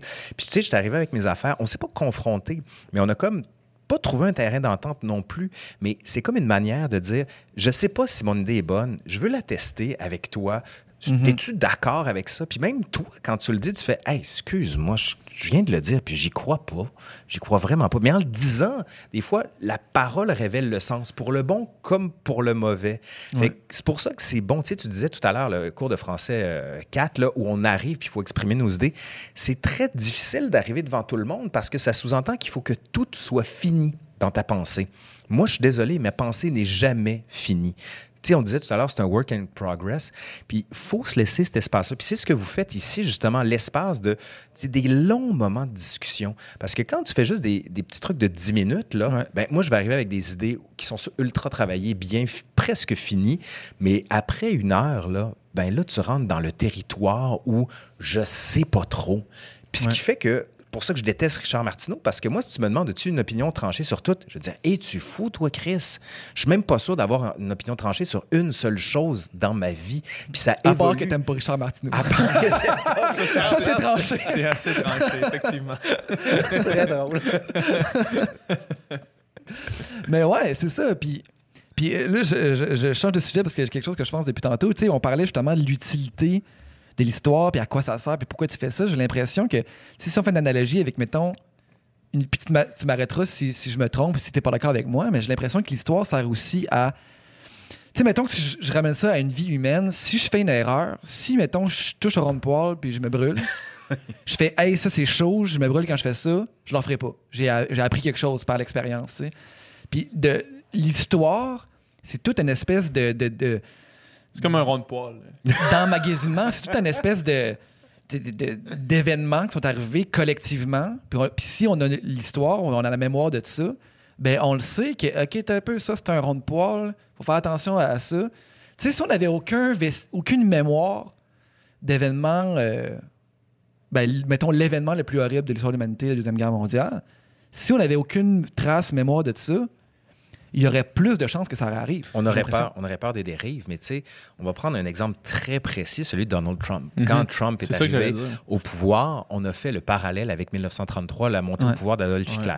Je déteste cette comparaison. Pour une raison très simple, c'est que ça réduit notre réalité de 2016, à l'époque quand il a été porté au pouvoir, ou de 2020 aujourd'hui, à quelque chose qui est de l'ordre de voici comment ça va aller on ne sait pas de quelle barre ça va aller. Et d'autant plus, dans les premiers mois du, euh, de la présidence de Donald Trump, il a fermé les frontières à certains pays. Et là, les gens ont dit, voilà, c'est la preuve.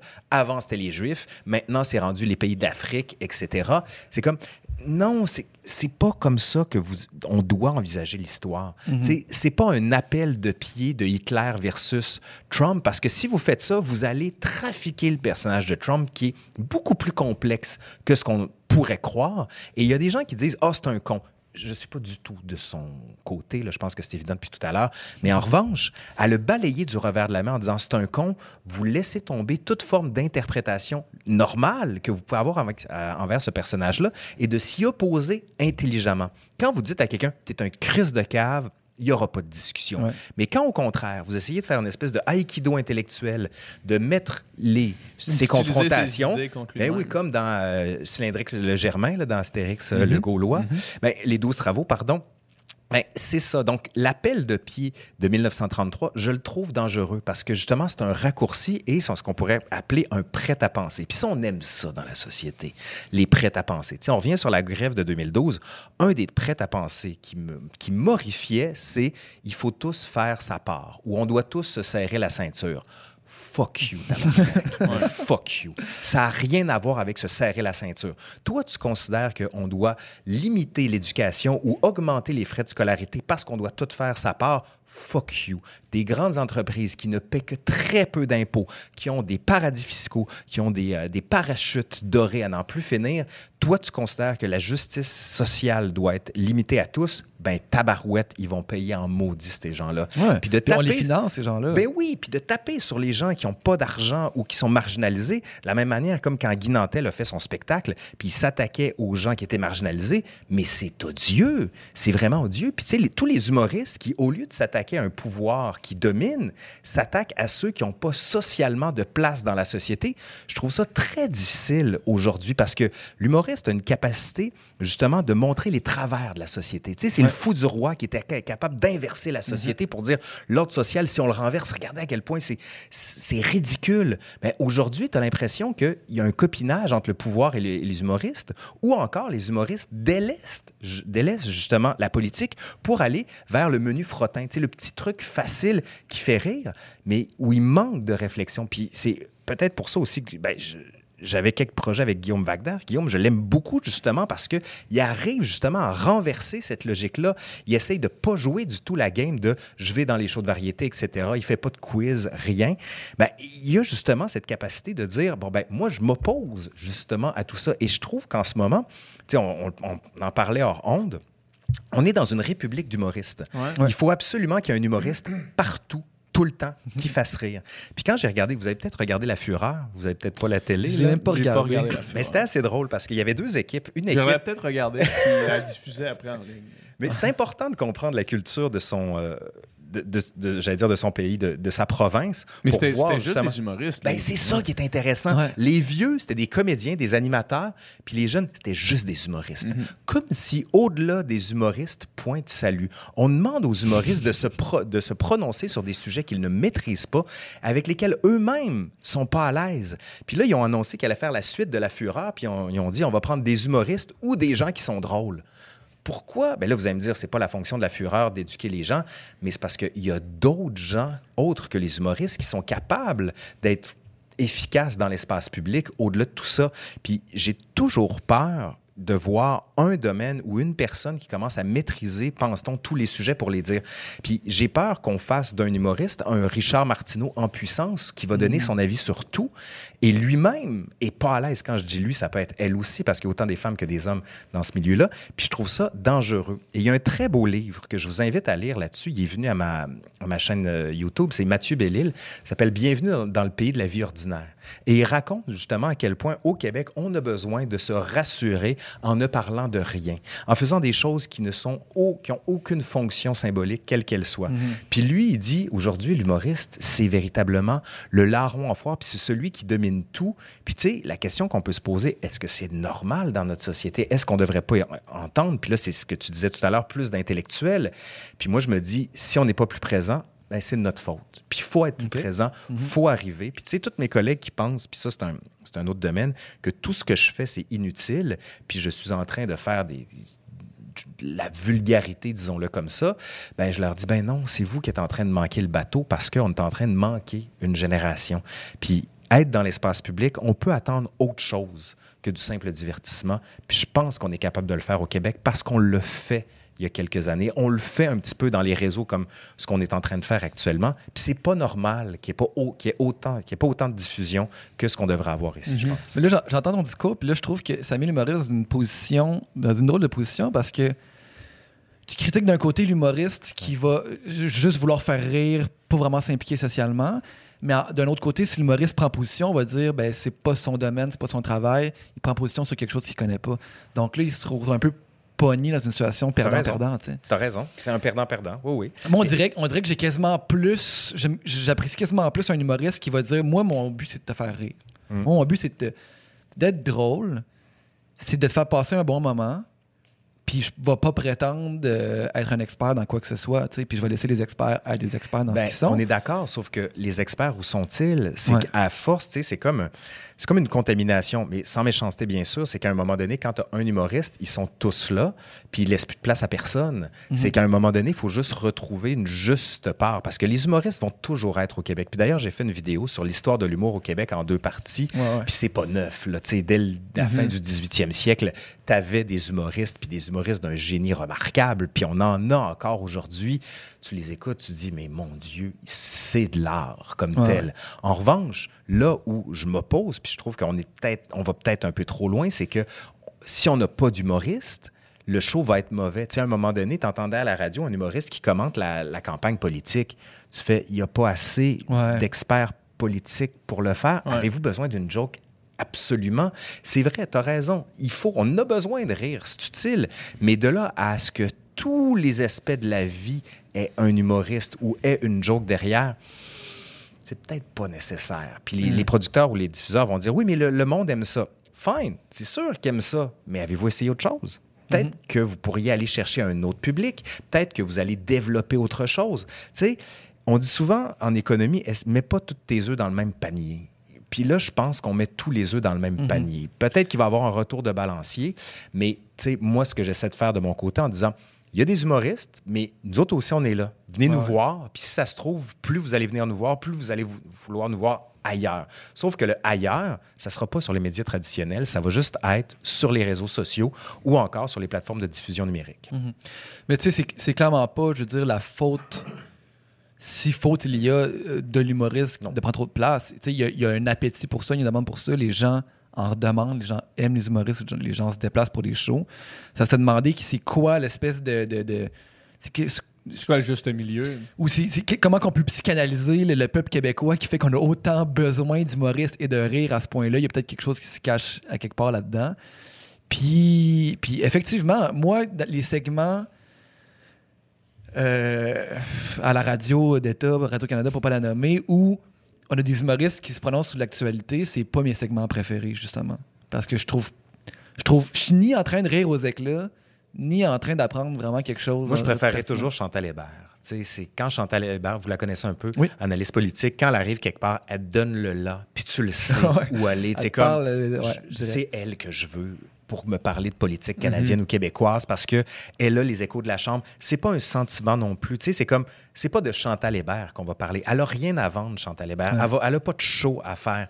Puis c'est ça que j'aime des analystes politiques. Mais encore une fois, puis ça revient à ce qu'on a dit, faut être capable de bien passer son message. Mais Gérald Filion, par exemple, à Radio Cannes, du point de vue économique, tu fais, hey, je comprends tout. Je suis vraiment intelligent. Ben, c'est la job du communicateur, justement, de te rendre les choses le plus simplement possible. Puis, écoute, on est capable de le faire sur tous les domaines. Puis l'humoriste, il va toujours exister. Quoi qu'on fasse, quoi qu'on dise. Puis c'est très bien comme ça parce qu'il faut qu'il y ait une diversité de culture. En revanche, de là à ce qu'ils prennent toute la place, là, je mets un bémol. Puis comme tu disais tout à l'heure, le juste milieu, où est-ce qu'il va arriver? Ben, c'est peut-être en replaçant un peu les cartes, puis en se disant, peut-être qu'il y en a trop. Peut-être qu'on est allé trop loin. Puis peut-être qu'il faut amener d'autres gens dans l'espace public pour nous parler de choses. Pe- Pour, euh, parlons de l'humour parce que tu as dit quelque chose tantôt qui m'a vraiment intéressé parce que dernièrement, sans rentrer trop dans les détails, euh, je travaille sur une campagne de Donjon Dragon à l'heure- à l'heure actuelle. Euh, puis, euh, puis je faisais des recherches sur euh, les fous du roi. Oui. Les fous du roi, euh, corrige-moi si je me trompe, ça se peut que ce soit pas du tout historiquement euh, accurate, mais euh, les fous du roi étaient parmi les seuls qui pouvaient un peu rire du, du roi, puis rire du pouvoir en utilisant l'humour pour le faire. Puis tantôt, tu as dit quelque chose qui était vraiment intéressant, puis euh, que, que maintenant, il y a beaucoup de blagues qui sont dirigées pas, non pas vers le pouvoir, mais vers euh, les gens marginalisés. Ouais. Euh, on pense évidemment à toute la saga de Mike Ward. Euh, qu- Qu'est-ce qui fait que maintenant le, le, le drôle peut être dirigé vers les, les, les gens en, en marge? Comment, comment il y a eu ce changement-là? Comment c'est arrivé? C'est super intéressant comme Parce que probablement que le fou du roi, initialement, ne devait pas nécessairement rire de la plèbe parce que c'était pas un sujet qui se portait à, à- à rire. Il, il riait quand même beaucoup de la plèbe. Tu sais, quand tu regardes certaines des comédies de Molière, même dans Don Ouais, Juan, ouais. on voit deux personnages du peuple, puis Molière se fout d'eux jusqu'à n'en plus finir. Mais en revanche, il, se- il va aussi s'attaquer à tous les puissants. Tu sais, les- dans Les femmes savantes, Le bourgeois gentilhomme, ou encore dans Le Tartuffe. Si vous avez jamais lu du Molière, je vous invite. Ouais. C'est remarquablement bien écrit. J'ai lu beaucoup de Molière, mais là, vraiment longtemps. Ben, ça vaut la peine. Ouais. Puis en plus, là, ils vont jouer euh, Le Malade imaginaire Mhm. au rideau vert, pas très loin. Allez le voir. Vous allez voir, allez- si vous me dites, oh, le théâtre, c'est tellement pas pour moi. Le théâtre n'existe pas. Il y a des pièces qui Mhm. sont faites pour vous, puis il y a beaucoup de théâtre à Montréal, puis même au Québec, puis ça vaut la peine. C'est vraiment intéressant. Mais tu sais, pour répondre à ta question, c'est super intéressant. ça. Il y aurait un livre à écrire là-dessus. Quand est-ce qu'il y a eu le changement, justement, du on s'attaque du pouvoir, au, au- au grand du pouvoir, à ceux sont marginalisés? Mais Premièrement, ce qu'on pourrait dire, c'est que c'est sûr que les gens qui sont marginalisés vont avoir moins d'espace pour se défendre.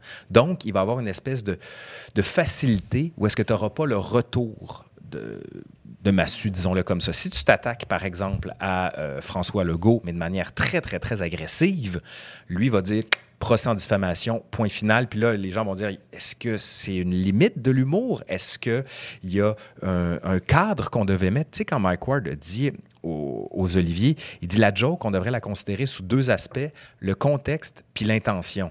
Tu dis, c'est parce c'est plus compliqué que ça. Là. Ça implique tout un point de vue légal qui est celui de la Charte des droits et libertés, mais aussi de la diffamation envers quelqu'un, puis d'une forme d'acharnement. On peut tout à fait dire que l'humour doit avoir une liberté de tout dire. Puis je pense qu'on doit être capable de tout dire. Puis l'exemple parfait, c'est Charlie Hebdo. Charlie Hebdo Ouais. qui disait, écoutez, si on n'utilise pas la liberté d'expression, on va la perdre. Puis eux, ils allaient dans l'extrême. Puis des fois, tu dis, c'est grinçant, c'est dur. Mais toute la question de dire, est-ce qu'on doit s'attaquer aux marginaux ou aux puissants? Charlie Hebdo avait une plus grande tendance à s'attaquer à ceux qui avaient un pouvoir réel ou symbolique. Ici, ben, je veux pas, tu sais, c'est difficile de dire ici, mais quand on s'attaque à des gens qui sont pas capables de se défendre ou qui n'ont pas d'espace social ou d'espace public, je fais, est peut-être drôle ta joke. Sauf que, est-ce que l'effet que ça peut avoir va être bénéfique ou mauvais? Puis, tu sais, il y a beaucoup de choses qu'on pourrait dire après Mike Ward. Puis j'ai beaucoup écouté ce qu'il a dit. Je l'ai écouté au podcast de Wagner. J'ai écouté à gauche et à droite. Je comprends son point. Puis je comprends pourquoi il va en Cour suprême. Puis c'est tout à fait légitime de sa part. En revanche, c'est vrai que quand tu laisses aller des, des choses qui peuvent être agressives et qui sont en limite de la diffamation, tu dis ben, peut-être que je pourrais juste l'enlever ou ne pas aller là. Parce que au Québec, au Canada, on ne réalise pas à quel point on a une capacité de dire tout ce qu'on veut. Tu sais, il y a Judith Lucier qui a fait un très beau livre qui s'appelle On peut plus rien dire, où est-ce qu'elle démontre exactement l'inverse. On n'a jamais pu dire autant de choses aujourd'hui. La seule chose, c'est que il y a des gens qui, si vous dites ce que vous voulez, ben, puis si vous dites de la merde, ben, vous allez vous faire attaquer. tu sais. Oui, oui. Ouais. Donc, on a une liberté extrêmement grande au Québec qu'on mesure mal parce que justement, quand il y a ces petits accros, on dit ça y est, on peut plus rien dire, c'est la fin de notre société. C'est plus complexe. C'est ce qu'on disait tout à l'heure. Là, on est en train de faire une grosse zone grise en disant c'est ni pour ni contre, bien au contraire. Mais j'aimerais avoir un style d'humour. Puis, tu sais, on dit souvent, l'humour, il y en a pour tous les goûts, c'est comme ta palette. Moi, j'aimerais un style d'humour qui est plus grinçant envers les politiques, plus grinçant envers ceux qui ont le pouvoir. Tu sais, avec ce qui s'est passé en enquête, le Lino Saputo, il me semble que ça ferait un bon show d'humour, ça. tu sais, un show d'humour avec PKP, ça serait pas pire, ça. Un show d'humour avec Parce la CAQ, ça serait mettons, pas Il y pire. en a. Tu sais, mettons, euh, Jean-René Dufort, c'est le fou du roi. là. Ouais. Tu sais, il- sauf que de la façon avec laquelle il fait, c'est vraiment loin d'être aussi agressif.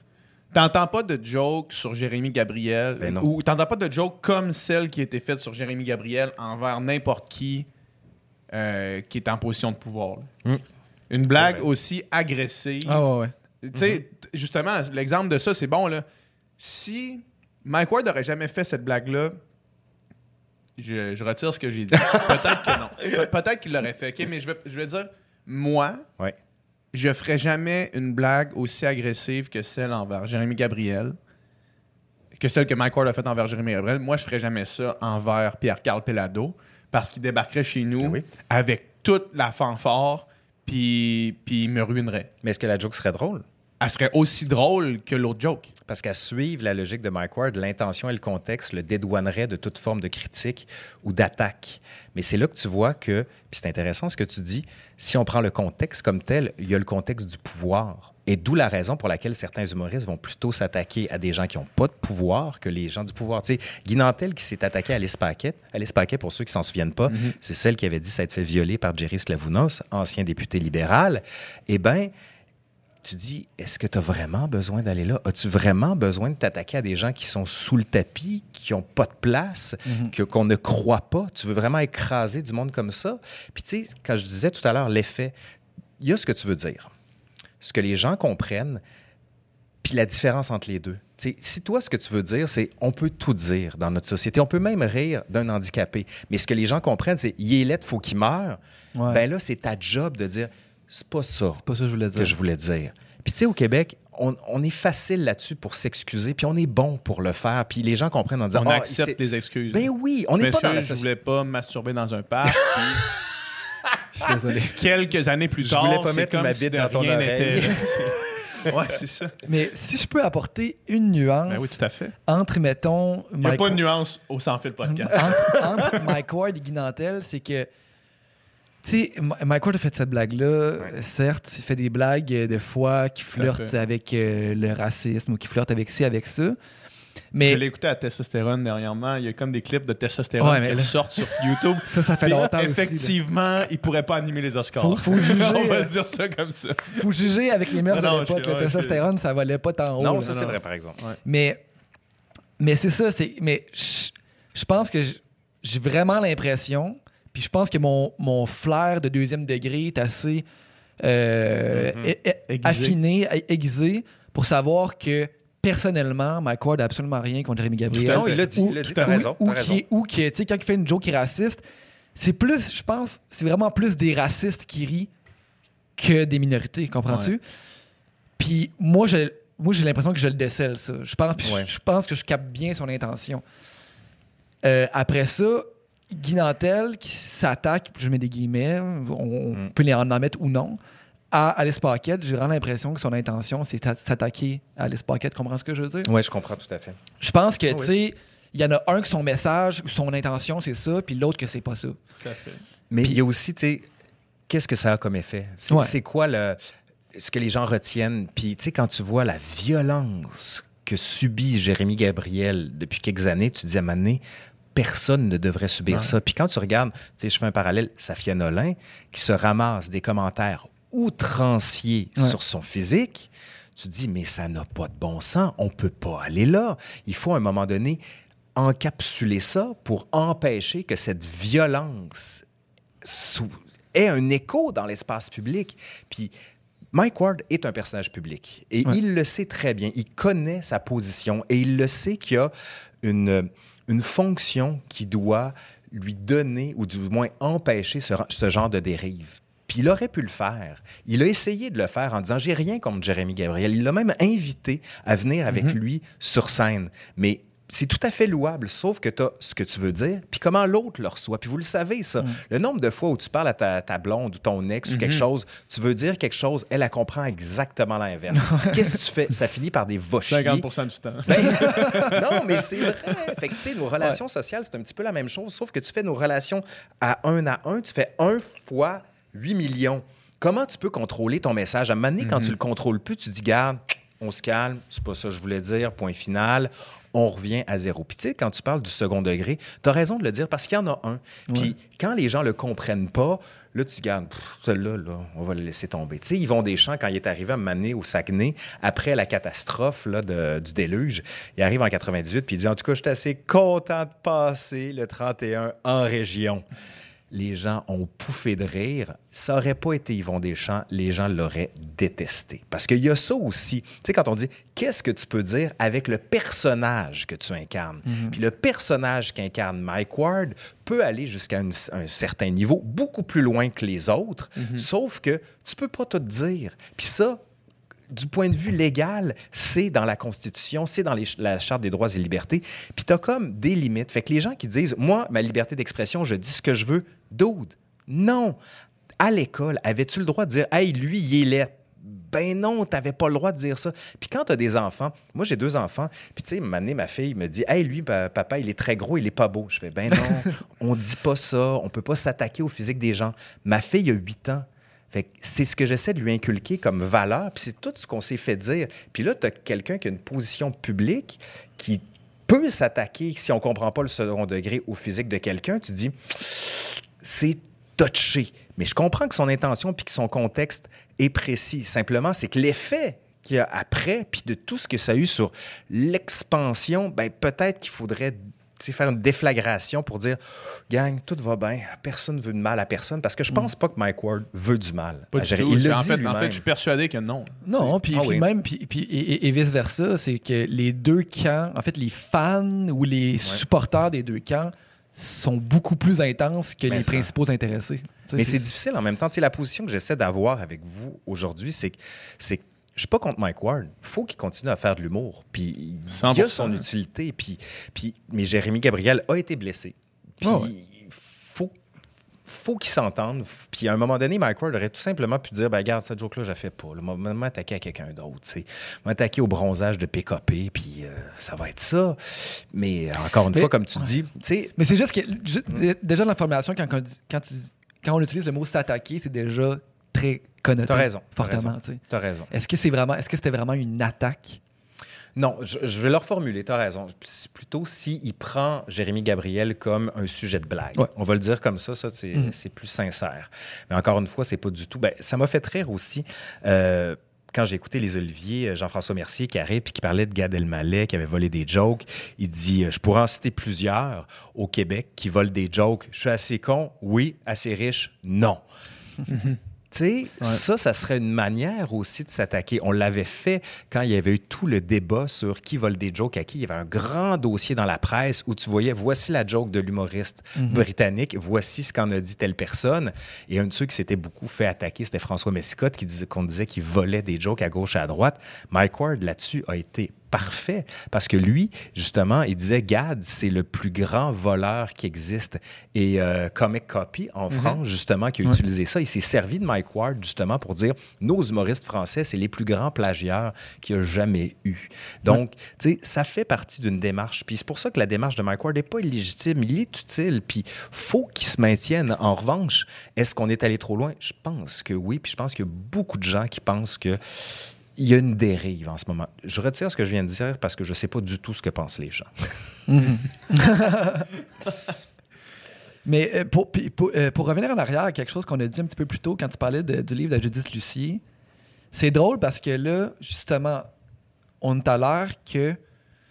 En fait, j'ai comme l'impression que le débat dans l'espace public au Québec, ça commence à arriver avec les réseaux sociaux. C'est un phénomène qui est nouveau. Puis là, les gens capotent, puis ont jamais vécu ça. Puis là, les gens crient à la censure, puis je me fais censurer, puis ci, puis ça. Tu sais, tu sais, exemple slave, là. Peu importe la position qu'on a là-dessus, est-ce qu'on peut appeler ça de la censure? Je pense pas. La censure, c'est pas ça. Il me semble que la censure, c'est une autorité, Ouais. un gouvernement, un roi, quoi que ce soit, qui dit toi, tu peux pas dire ça, toi, tu peux dire ça. Mais là, c'est pas ça. Ça vient d'en bas, ça vient du peuple, ça vient d'en dessous, tu sais. Il y a eu un débat. Il y a eu. Puis puis justement, c'est comme là, je m'exprime, on me répond Ah, tu essaies de me censurer, on peut plus rien dire. Non, c'est ça. Euh, maintenant, j'ai la plateforme pour te répondre. On peut avoir un débat, tu sais. Puis celui qui a raison ou tort, celui qui a les arguments les plus forts, va. Ben, on l'espère triompher. Ben, c'est intéressant comme notion parce que, tu vois, il y a beaucoup d'études qui sont faites du point de vue sociologique pour savoir qu'est-ce que le débat et est-ce que le débat est utile. Puis euh, j'en ai eu beaucoup de débats avec plusieurs de mes opposants. Puis ce que je lisais du point de vue sociologique, c'est que dans un débat, tu vas jamais convaincre la personne. Le seul intérêt d'un débat, c'est que les mauvais arguments tombent. Mais celui qui est bien ancré en toi, celui qui te définit, il peut pas s'opposer. Tu sais, j'ai eu des grands débats avec Mathieu Bock-Côté, euh, notamment du point de vue de l'histoire, de la représentation de l'histoire. Puis on est même allé manger une couple de fois ensemble. On n'est pas d'accord sur bien des affaires, mais je ne le déteste pas, Mathieu. Est-ce que c'est quelqu'un avec qui t'aimes débattre? Ah oui, ça oui? Non, non, Ouais. moi j'aime ça, mais en fait, Mathieu, euh, on a cette manière très française de débattre, c'est-à-dire c'est que tu veux le clash. Ouais. Et, mais je pense pas que ça sert beaucoup. Le Lui, il est très français dans sa démarche. Ah, complètement. Puis d'ailleurs, c'est que c'est la petite formule qui va faire une belle attaque ou encore ce qu'on appelle le tunnel interprétatif. Le tunnel, c'est que je te pogne, puis je t'amène avec moi pendant trois minutes, puis tu sais pas où est-ce que je vais. Mais je parle pendant trois Ouais, minutes, ouais. puis tu fais, tu fais comme, je peux pas intervenir, je sais même pas où il s'en va. Ouais. Puis quand il débouche, tu fais comme, Chris, qui- comment il est arrivé là? Ouais, fait que, ça ou l'argument d'autorité, c'est comme, moi, je suis et j'ai étudié, donc toi, tu connais rien. Mhm. Mais tu sais, ces arguments-là, c'est une position rhétorique. Tu sais, de la rhétorique pour de la rhétorique, je sais pas si c'est intéressant. J'aime beaucoup, il y a une des émissions que j'aime beaucoup à Radio-Canada, c'est C'est fou avec Serge Bouchard puis Jean-Philippe Plot. J'adore ça. J'adore Serge Bouchard. c'est super. Puis dans cette émission-là, ils disent on prend une question, puis nous autres, on va pas essayer d'y répondre nécessairement, mais on va tourner autour. Puis en tournant autour, on va peut-être trouver des éléments de réponse, mais jamais on va essayer de dire voici ce que vous devez penser, voici ce qu'il faut être absolument pour comprendre ce que c'est que la jalousie, ce que c'est l'ennui. Tu sais, ils prennent un thème, puis ils tournent autour. Puis tu sais, ça fait juste du bien. Puis à chaque fois que, si vous le connaissez pas, Serge Bouchard, allez le lire, allez le voir. On a l'impression que le cerveau respire. Puis c'est jamais une oppression, c'est jamais une violence, c'est toujours un apaisement.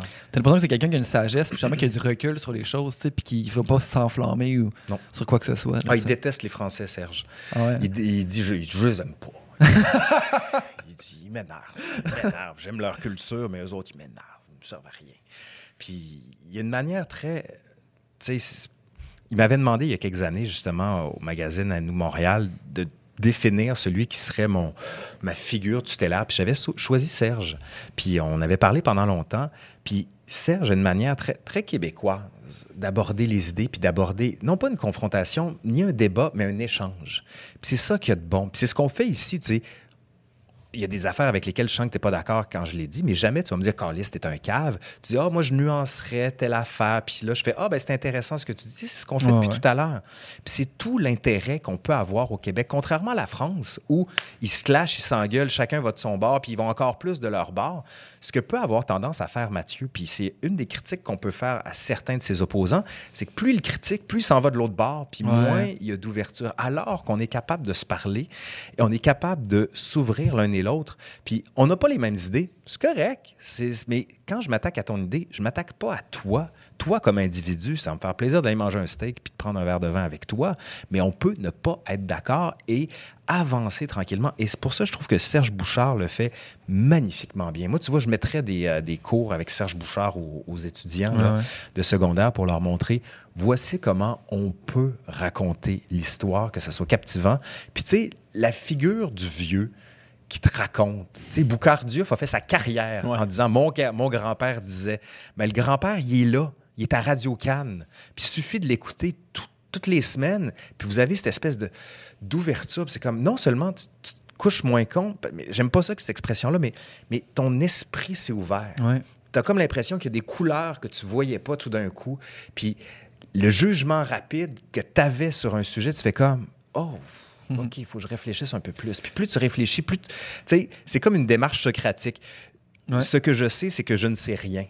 Puis comme je ne sais rien, je vais me documenter, je vais aller en chercher davantage. Puis ça, c'est très noble comme, comme, comme attitude. Ce, gars-là est extraordinaire. Puis c'est drôle parce que lui, ça on parlait de vulgarisation, vulgarisation scientifique, puis lui, ce n'est un de, de première classe, puis les gens s'en rendent même pas tant compte. Dans le sens que on le perçoit comme un humoriste, comme un, un- comme un homme de, de télévision, de, tu sais, de... Mais c'est un scientifique, c'est un, un- Ouais. c'est un bon scientifique, tu sais. Puis justement, vu qu'il mélange humour, poésie, histoire et, et science, ça passe tellement bien. Ça passe il y en a un autre, moi, que j'aime beaucoup, c'est David Goudreau, que vous connaissez peut-être, qui est un, un romancier, qui fait aussi des spectacles pour jouer avec les mots, une forme de slam. Il est au Théâtre Outremont, je pense, au mois de janvier. Si vous avez l'occasion, allez le voir, allez lire ses livres. C'est un gars qui joue magnifiquement bien avec les mots. Mais tu sais, il y a aussi qu'on est dans un moment au Québec où on a une renaissance de la poésie qui est impressionnante, une, euh, pardon, une renaissance de la littérature autochtone. On est vraiment choyé du point de vue culturel au Québec, pour peu qu'on s'y intéresse, puis pour peu qu'on comprenne à quel point il y a une richesse. Donc, allez-y, ça vaut vraiment la peine. Puis, documentez-vous. Ben, en fait, le problème, justement, c'est, comme on disait tout à l'heure, c'est que l'algorithme qui est celui de nos réseaux sociaux nous empêche de voir ça. Mais on peut le configurer hein, aussi. Votre Facebook et autres. Moi, par exemple, les premières choses que je vois quand j'ouvre mon Facebook, c'est France Culture. Donc, je vois, par exemple, une petite vidéo de deux minutes sur l'histoire du doigt d'honneur. Donc, comment ça se fait qu'on fait un finger, d'où ça vient, etc. L'histoire de la chanson Bella Ciao en Italie. Tu sais, c'est des tapas. Des, des tapas de contenu. J'aime beaucoup ça, cette notion-là. Puis on serait capable de le faire. Tu sais, des petites choses faciles où est-ce que tu, un coup, tu fais Hein, c'est donc bien cool, j'en veux plus. Ouais. Puis c'est ça toute la job de On, faire. on se donne pas la, on se donne pas la peine de faire nécessairement un tri euh, nécessaire dans nos, Ouais. euh, Il faut- dans il faut nos réseaux faire. sociaux. Ça vaut la peine. C'est fou comment les réseaux sociaux, c'est un miroir, dans le fond. ça. Ouais, ouais. C'est un miroir de ce qu'on est, de ce qu'on consomme. Puis si on veut se changer, c'est c'est comme, en, c'est comme en se changeant, mais aussi en changeant le miroir qu'on va se changer. Comprends ce que je veux dire? Tu sais, si, si, si t'es. Faut que tu laves le miroir pour bien le voir. Des fois, on se rend, des fois, On se rend compte qu'on est. Des fois, on se rend compte qu'on est prisonnier de, de notre miroir. Puis c'est en changeant vrai. le miroir qu'on va se changer nous-mêmes. Non, non, tu as tout à fait raison. Puis, euh, tu sais, notre rapport aux réseaux sociaux, il y en a beaucoup qui les critiquent, mais ils sont là. Fait que soit tu le gères, soit tu le refuses. Puis, le gérer, ça veut dire avoir une hygiène, justement, numérique efficace. Puis faire attention à pas regarder juste de la merde. C'est comme la nourriture. Si tu consommes du McDo pendant un mois, c'est comme dans Super Size Me, tu vas avoir des problèmes cardiaques. Sauf que là, les problèmes cardiaques, ça va être une atrophie du cerveau, puis tu vas voter du mauvais bord. C'est une joke, là. Mais sans joke, c'est qu'à un moment donné, quand tu fais des raccourcis trop faciles de questions complexes, c'est là que tu es dans marde. Quand à une question ultra compliquée, tu penses avoir la réponse en deux minutes, là, même en Dans 15 un secondes, article de quatre paragraphes. quand tu fais une chronique dans le Journal de Montréal, puis tu es le plus lu, puis tu t'appelles Richard, c'est que ça va mal. tu sais, c'est. S'il y a une chose, moi, je veux que, que les gens retiennent de ce que je fais, c'est que non seulement ils se disent, je veux en savoir plus, mais ah, j'avais pas vu ça de même. Mhm. Puis c'est ce que je veux comme sentiment, moi. Quand je regarde quelque chose, si c'est quelque chose de trop convenu, de trop facile, tu fais comme. On aime tous les films des Avengers, OK? C'est tout le fun, les super-héros. Sauf qu'à un moment donné, tu as envie d'avoir un film comme Incendie de Wajdi Mouamouad, tu as envie de voir une pièce de théâtre, tu as envie, tu sais, euh, j- avant de, rentrer, vous parliez de J'aime Hydro, tu as envie de ça. Tu sais, J'aime Hydro, là, de Christine Beaulieu, J'ai capoté. Mais il n'y a rien là-dedans qui était supposé marcher. Ouais. Va pitcher ça à un producteur, il va dire Es-tu fou, toi, Chris, un Ouais. show de 5 heures sur Hydro-Québec où est-ce qu'une fille parle bien mal arrangé? Ça marchera pas. C'est un success story. Incroyable. Ouais. Preuve. Qu'est-ce qu'il y a là-dedans? Ben, c'est du contenu pur. Fait que comment ça se fait qu'on n'est pas capable de le faire plus? Ben, maudit. Puis le pire, c'est que malgré J'aime Hydro, il y en a qui vont dire Ah oui, mais ça, c'est vraiment un one-hit wonder. là. Mhm. C'est arrivé une fois, ça n'arrivera plus. On va leur redonner ce qu'ils aiment. Mais un non. stand, un micro, point final, puis on passe à autre chose. C'est la preuve qu'il y a un appétit pour ça. C'est la preuve que quand tu quand, quand tu veux passer de l'information ou, ou juste traiter d'un- sujet, d'un dossier, mais de manière rigoureuse, mais tu, tu tu l'amènes d'une façon qui est digeste, qui est drôle, qui est faite avec cœur, ben ça va marcher, tu sais. Ben oui, mais on- écoute, quand tu regardes les productions québécoises, puis pour peu qu'on a travaillé en télé, en radio, c'est écœurant ce qu'on arrive à faire avec les moyens qui sont Ben oui, c'est ça. On a du calibre international. Tu sais, quand tu regardes la, la télé, les téléromans français, là, ah, c'est que c'est pas bon? Ça n'a pas de bon sens comment c'est pas bon. Puis ce qu'on arrive à faire, nous, ici, avec l'argent qu'on a, c'est impressionnant. Fait qu'imagine, tu prends ces moyens de production-là, tu l'ajoutes avec du contenu. Puis il y en a du contenu. Tu sais, ce que fait le pharmacien, c'est Mm-hmm. hallucinant. Puis, mais il s'en ramasse de la cochonnerie aussi, Olivier. Là. Ouais. Mais champion du monde. je préfère mille fois avoir un Olivier Bernard Ouais. que un truc de divertissement pour le plaisir ou, tu sais, sans méchanceté encore, un autre show d'humour à la télé de Radio Cannes. Tu sais, là, ils sont en train de mettre les cartes blanches à Radio Cannes.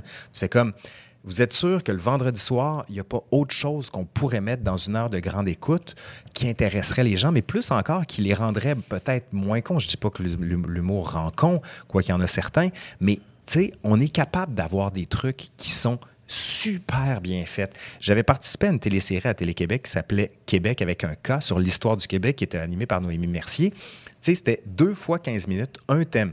L'histoire de la forêt, l'histoire de l'électricité, l'histoire de la mode, etc. sur le Québec. Puis c'est super bien fait. Puis ça a marché. Sauf qu'ils se sont dit, bon, ben là, OK, c'est bon, on passe à autre chose. C'est comme si tout d'un coup, ils se sont dit, on a fait notre part pour ça. Maintenant, on revient à la programmation naturelle. Ouais. De- des fois, des fois, les gens savent pas que quelque chose les intéresse avant de Ben oui, Exact. moi, je savais pas que j'avais un intérêt pour la science avant d'écouter Cosmos avec Neil deGrasse Tyson. tu comprends? Puis là, j'ai fait, hein, dormais intéressant. Puis là, je suis viré fou, tu sais. Ouais. Puis j'ai- poursuivi cette quête de connaissances scientifiques, tu sais. Mais il a fallu que j'aille un déclic, tu sais. Puis si tu leur présentes jamais, parce que tu dis, ah, c'est pas ça que les gens aiment, c'est pas ça que les gens consomment, ils sauront jamais qu'ils ont cet intérêt-là. Ben, c'est ça, c'est que c'est intéressant ce que tu dis parce que, sais, on se pense, à l'école, j'aimais pas ça, fait que j'aimerais pas ça en général. Ouais, mais peut-être qu'on te l'a pas bien présenté. Ouais, exact. Puis, tu Absolument.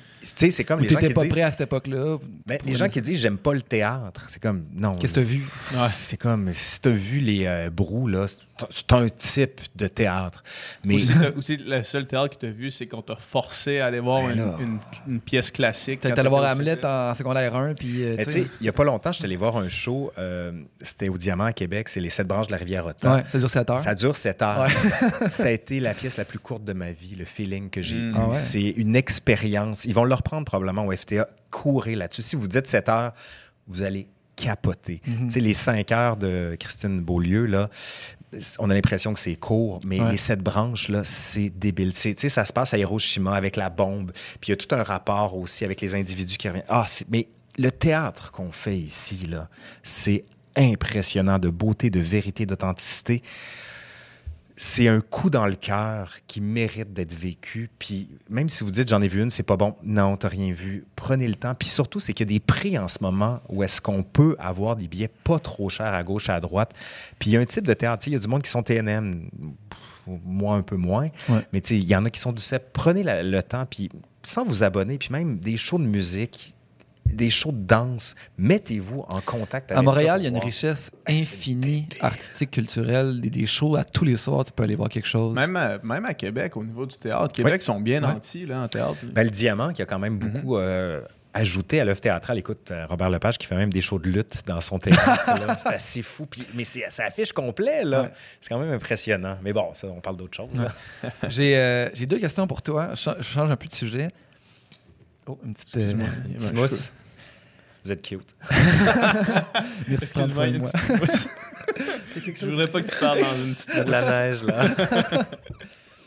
Qu'est-ce que tu penses euh, du fait de revisiter ou revisionner l'histoire selon un peu nos mœurs ou nos euh, valeurs actuelles? Mais c'est pas de l'histoire, ça, c'est de la mémoire. Tu sais, quand on parle beaucoup de Amherst puis de Johnny McDonald, Ouais. on se dit c'est des gens qui ont pressé, c'est des gens qui ont tué, c'est des gens qui seront rendus coupables de meurtres à grande échelle, donc il faut les enlever de l'espace public. Fine. La différence entre l'histoire puis la mémoire. L'histoire, c'est une démarche scientifique qui vise à mettre au jour les événements du passé. Point final. C'est de la rationalité. La mémoire, c'est dans l'émotion. C'est dans la construction d'une identité collective. Donc, on va chercher des modèles qui répondent à cette identité-là. Donc, aujourd'hui, par exemple, on est dans une, une ouverture beaucoup plus grande envers les peuples autochtones. Puis, on se rend compte que, par exemple, Johnny McDonald, qui a organisé ce que plusieurs considèrent un génocide dans les prairies, se disent ce gars-là, il ne peut pas être considéré comme un héros national. Donc, on le tasse. Il y en a qui vont dire c'est de la javelisation de l'histoire. Non, c'est de la mémoire. C'est pas la même affaire. Johnny McDonald va toujours être dans les livres d'histoire. En revanche, on va dire il a fait aussi ça, ça, ça, ça, ça. Pour dire que l'histoire n'est ni blanche ni noire, c'est toujours une zone grise, comme on disait tout à l'heure.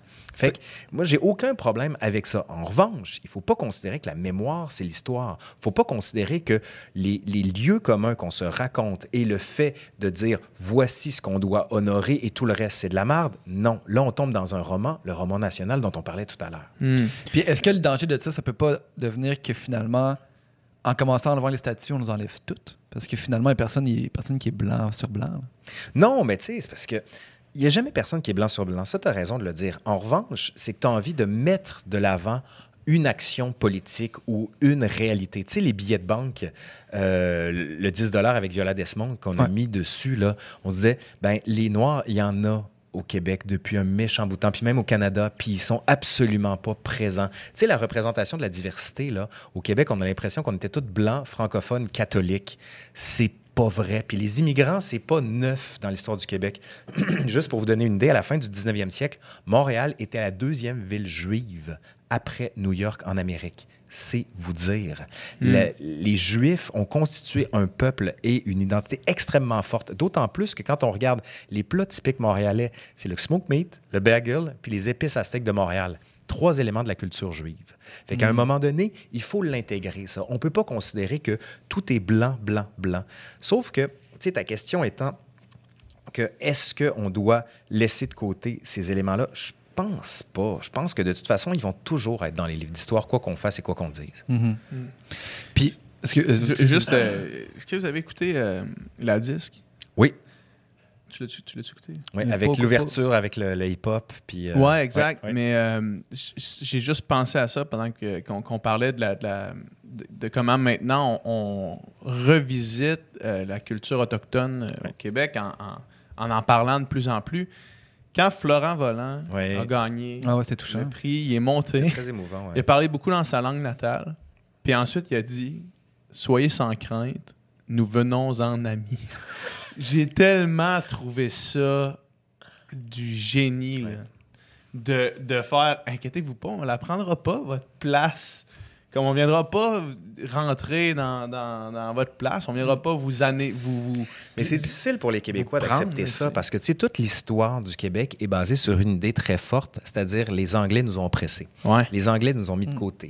Les Anglais nous ont empêchés. On ne peut pas devenir un pays parce qu'ils l'ont pas voulu. On n'a pas pu parler notre langue parce qu'ils l'ont pas voulu. Nous sommes un peuple oppressé. Donc, on se dit comment un peuple oppressé comme le peut nôtre en avoir oppressé un. Exactement. Non, mais c'est une dialectique. Ouais. C'est- c'est- dialectique, ça veut dire c'est une manière de penser les choses très complexe pour les Québécois. Ça fait des années, même des générations qu'on nous dit que nous sommes oppressés, puis là, on vous dit, vous êtes des oppresseurs.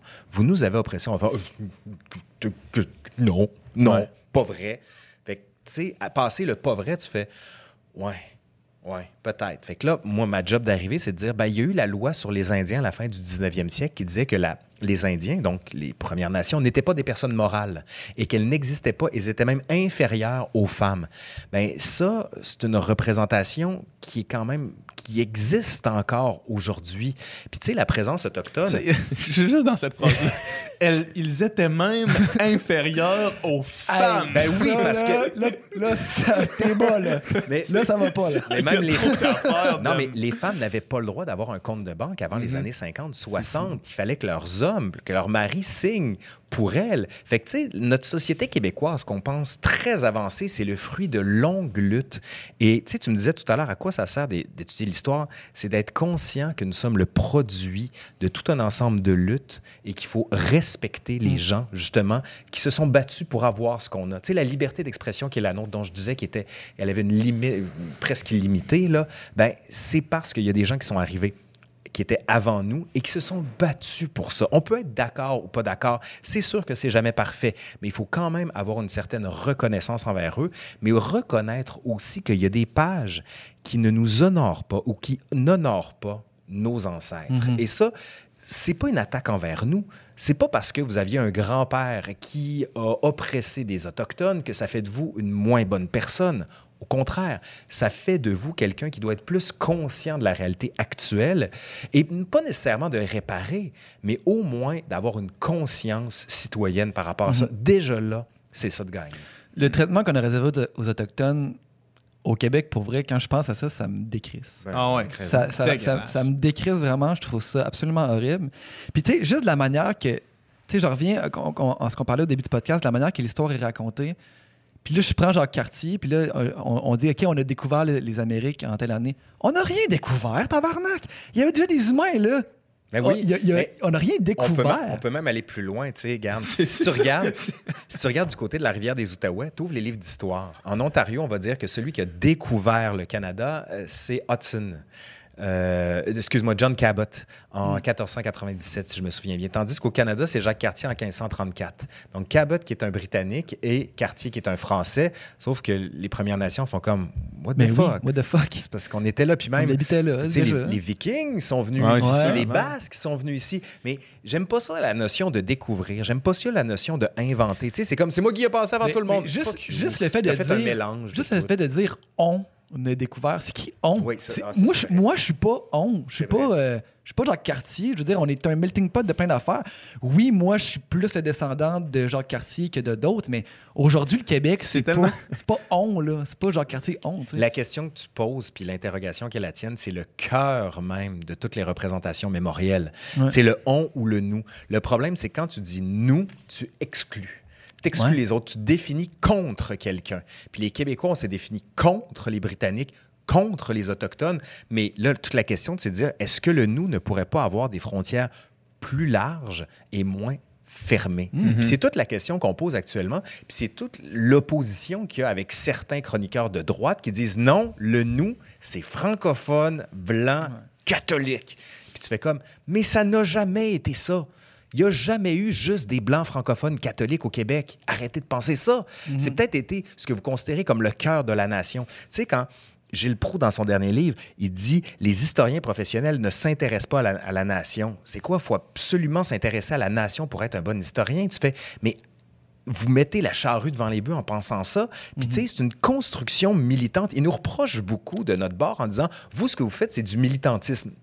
Si vous voulez, mais c'est parce qu'on essaie de regarder le large spectre de la complexité de l'histoire, parce que l'histoire n'est ni blanche ni noire. C'est un ensemble de gens qui ont essayé de faire au mieux avec les, les éléments qui leur étaient donnés. Il y a eu du bon, il y a eu du mauvais. Est-ce que j'ai à juger? Non, j'ai à comprendre. Ouais. Essayer de comprendre. Puis plus tu vas en savoir sur l'histoire, moins tu vas juger, plus tu vas comprendre. Tu sais, ton histoire de, des poils, justement, là, les filles qui se laissent pousser le poil en disant « Arc, c'est dégueulasse, ça me révolte, je trouve ça pas sexy », mais tu te rends compte que toi-même, tu es codé socialement, puis on t'a renforcé l'image qu'une femme, ça doit être ça.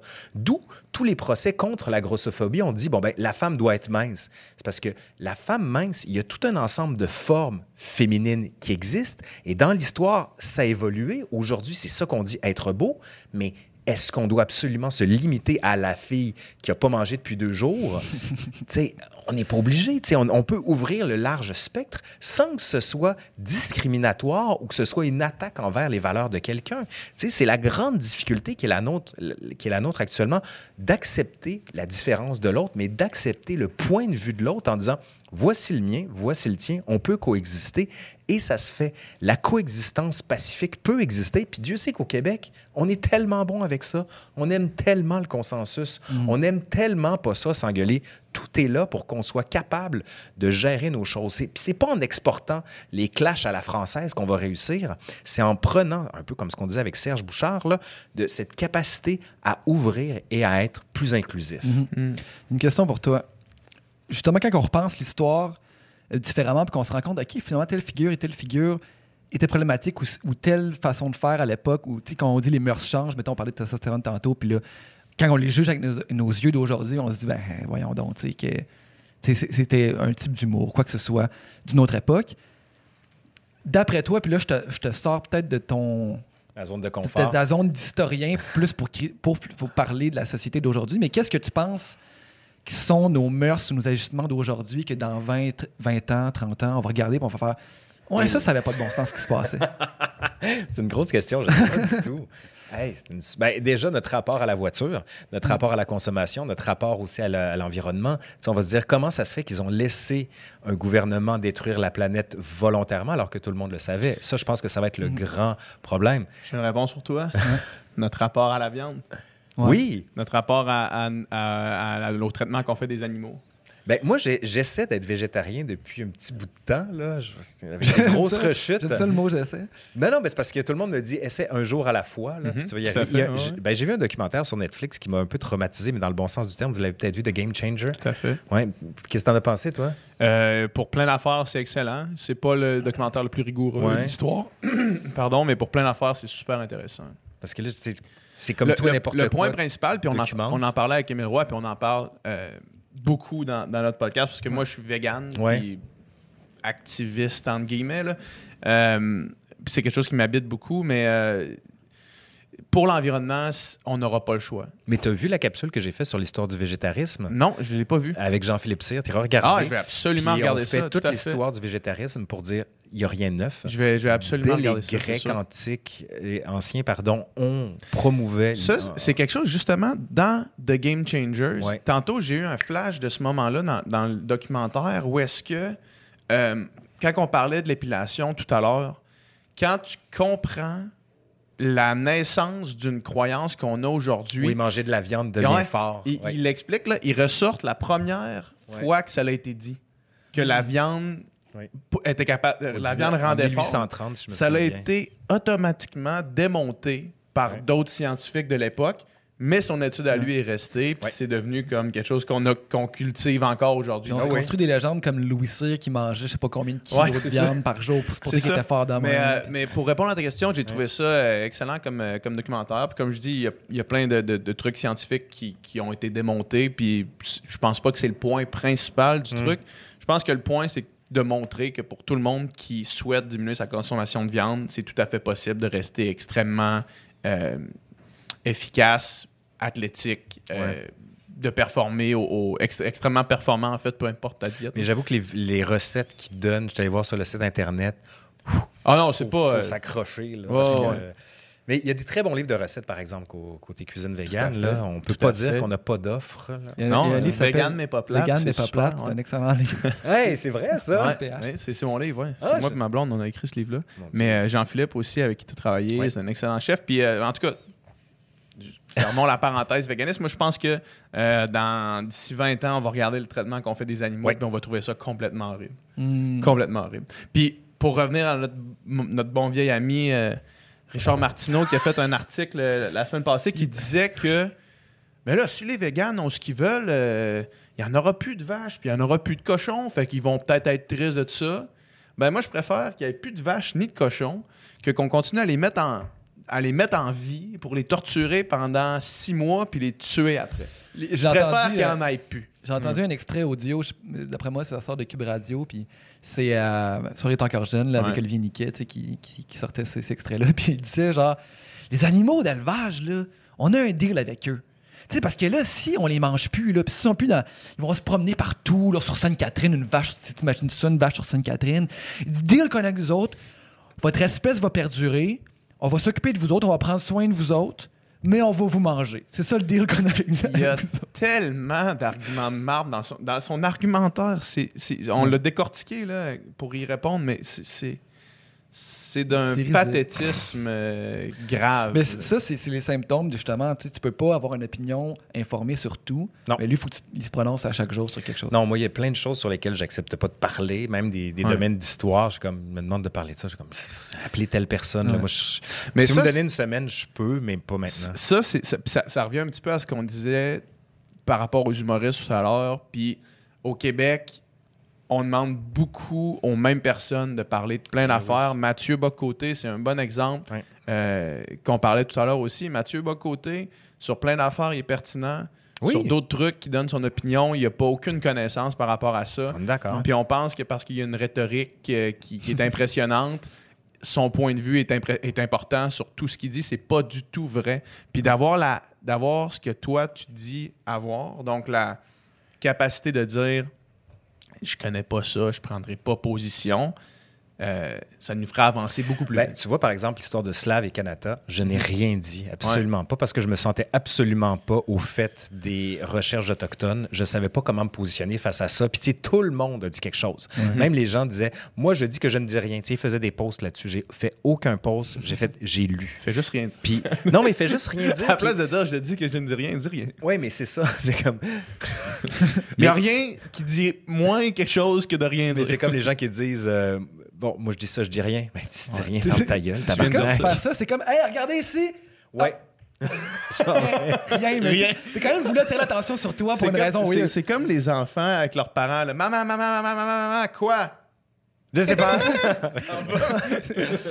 ah oui. Mais tu sais, en tout cas, ça fait partie des trucs où est-ce qu'il faut que tu acceptes. Mais tu sais, on disait tout à l'heure de se donner un espace de réflexion.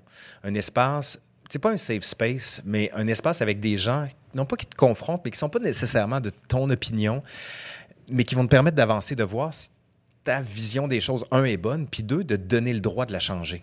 Parce que c'est tout le problème de notre espace public. Quand tu arrives à télé ou à radio, tu vas pas dire, ben écoutez, je suis plus d'accord, je vais changer mon point de vue, là, je, suis rendu, je suis rendu avec lui. Tu peux pas faire ça.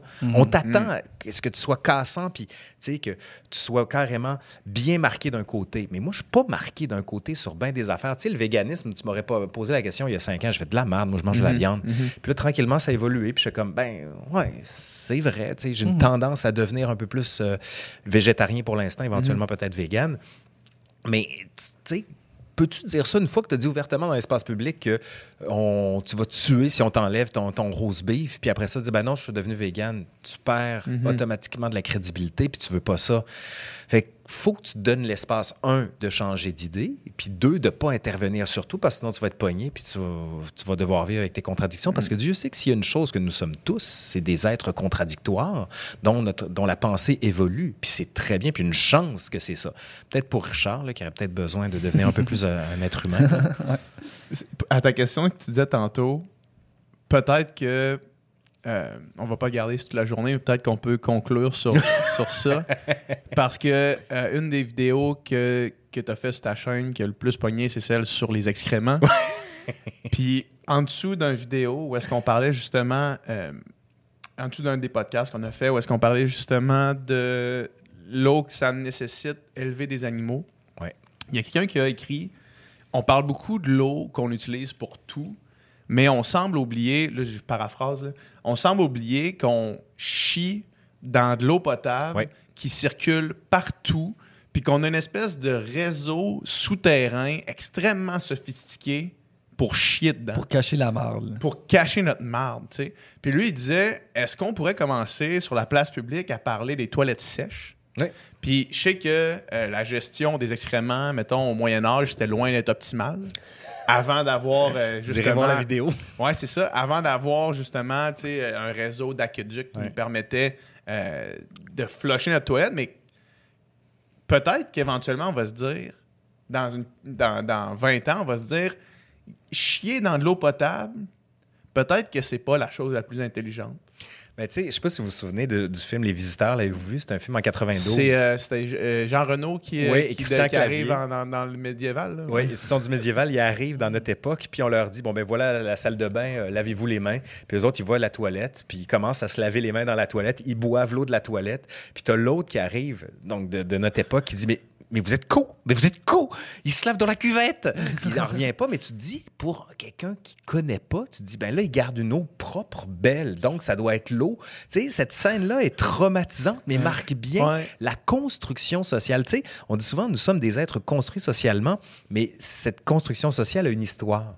Puis un des éléments que j'avais voulu faire dans la vidéo, c'est de la déconstruire pour dire nous sommes des êtres codés socialement, puis on peut se déprogrammer pour arriver à quelque chose de plus utile socialement qui soit en cohérence avec la nature. Puis c'est tout le programme aussi du végétarien et des végétariens du véganisme de dire il faut respecter les cycles naturels de la nature, ne pas aller contre elle parce qu'on est en train de la détruire. Puis là-dedans, tu rentres justement sur l'altermondialisme, la décroissance, la capacité de gérer notre planète de manière plus efficace.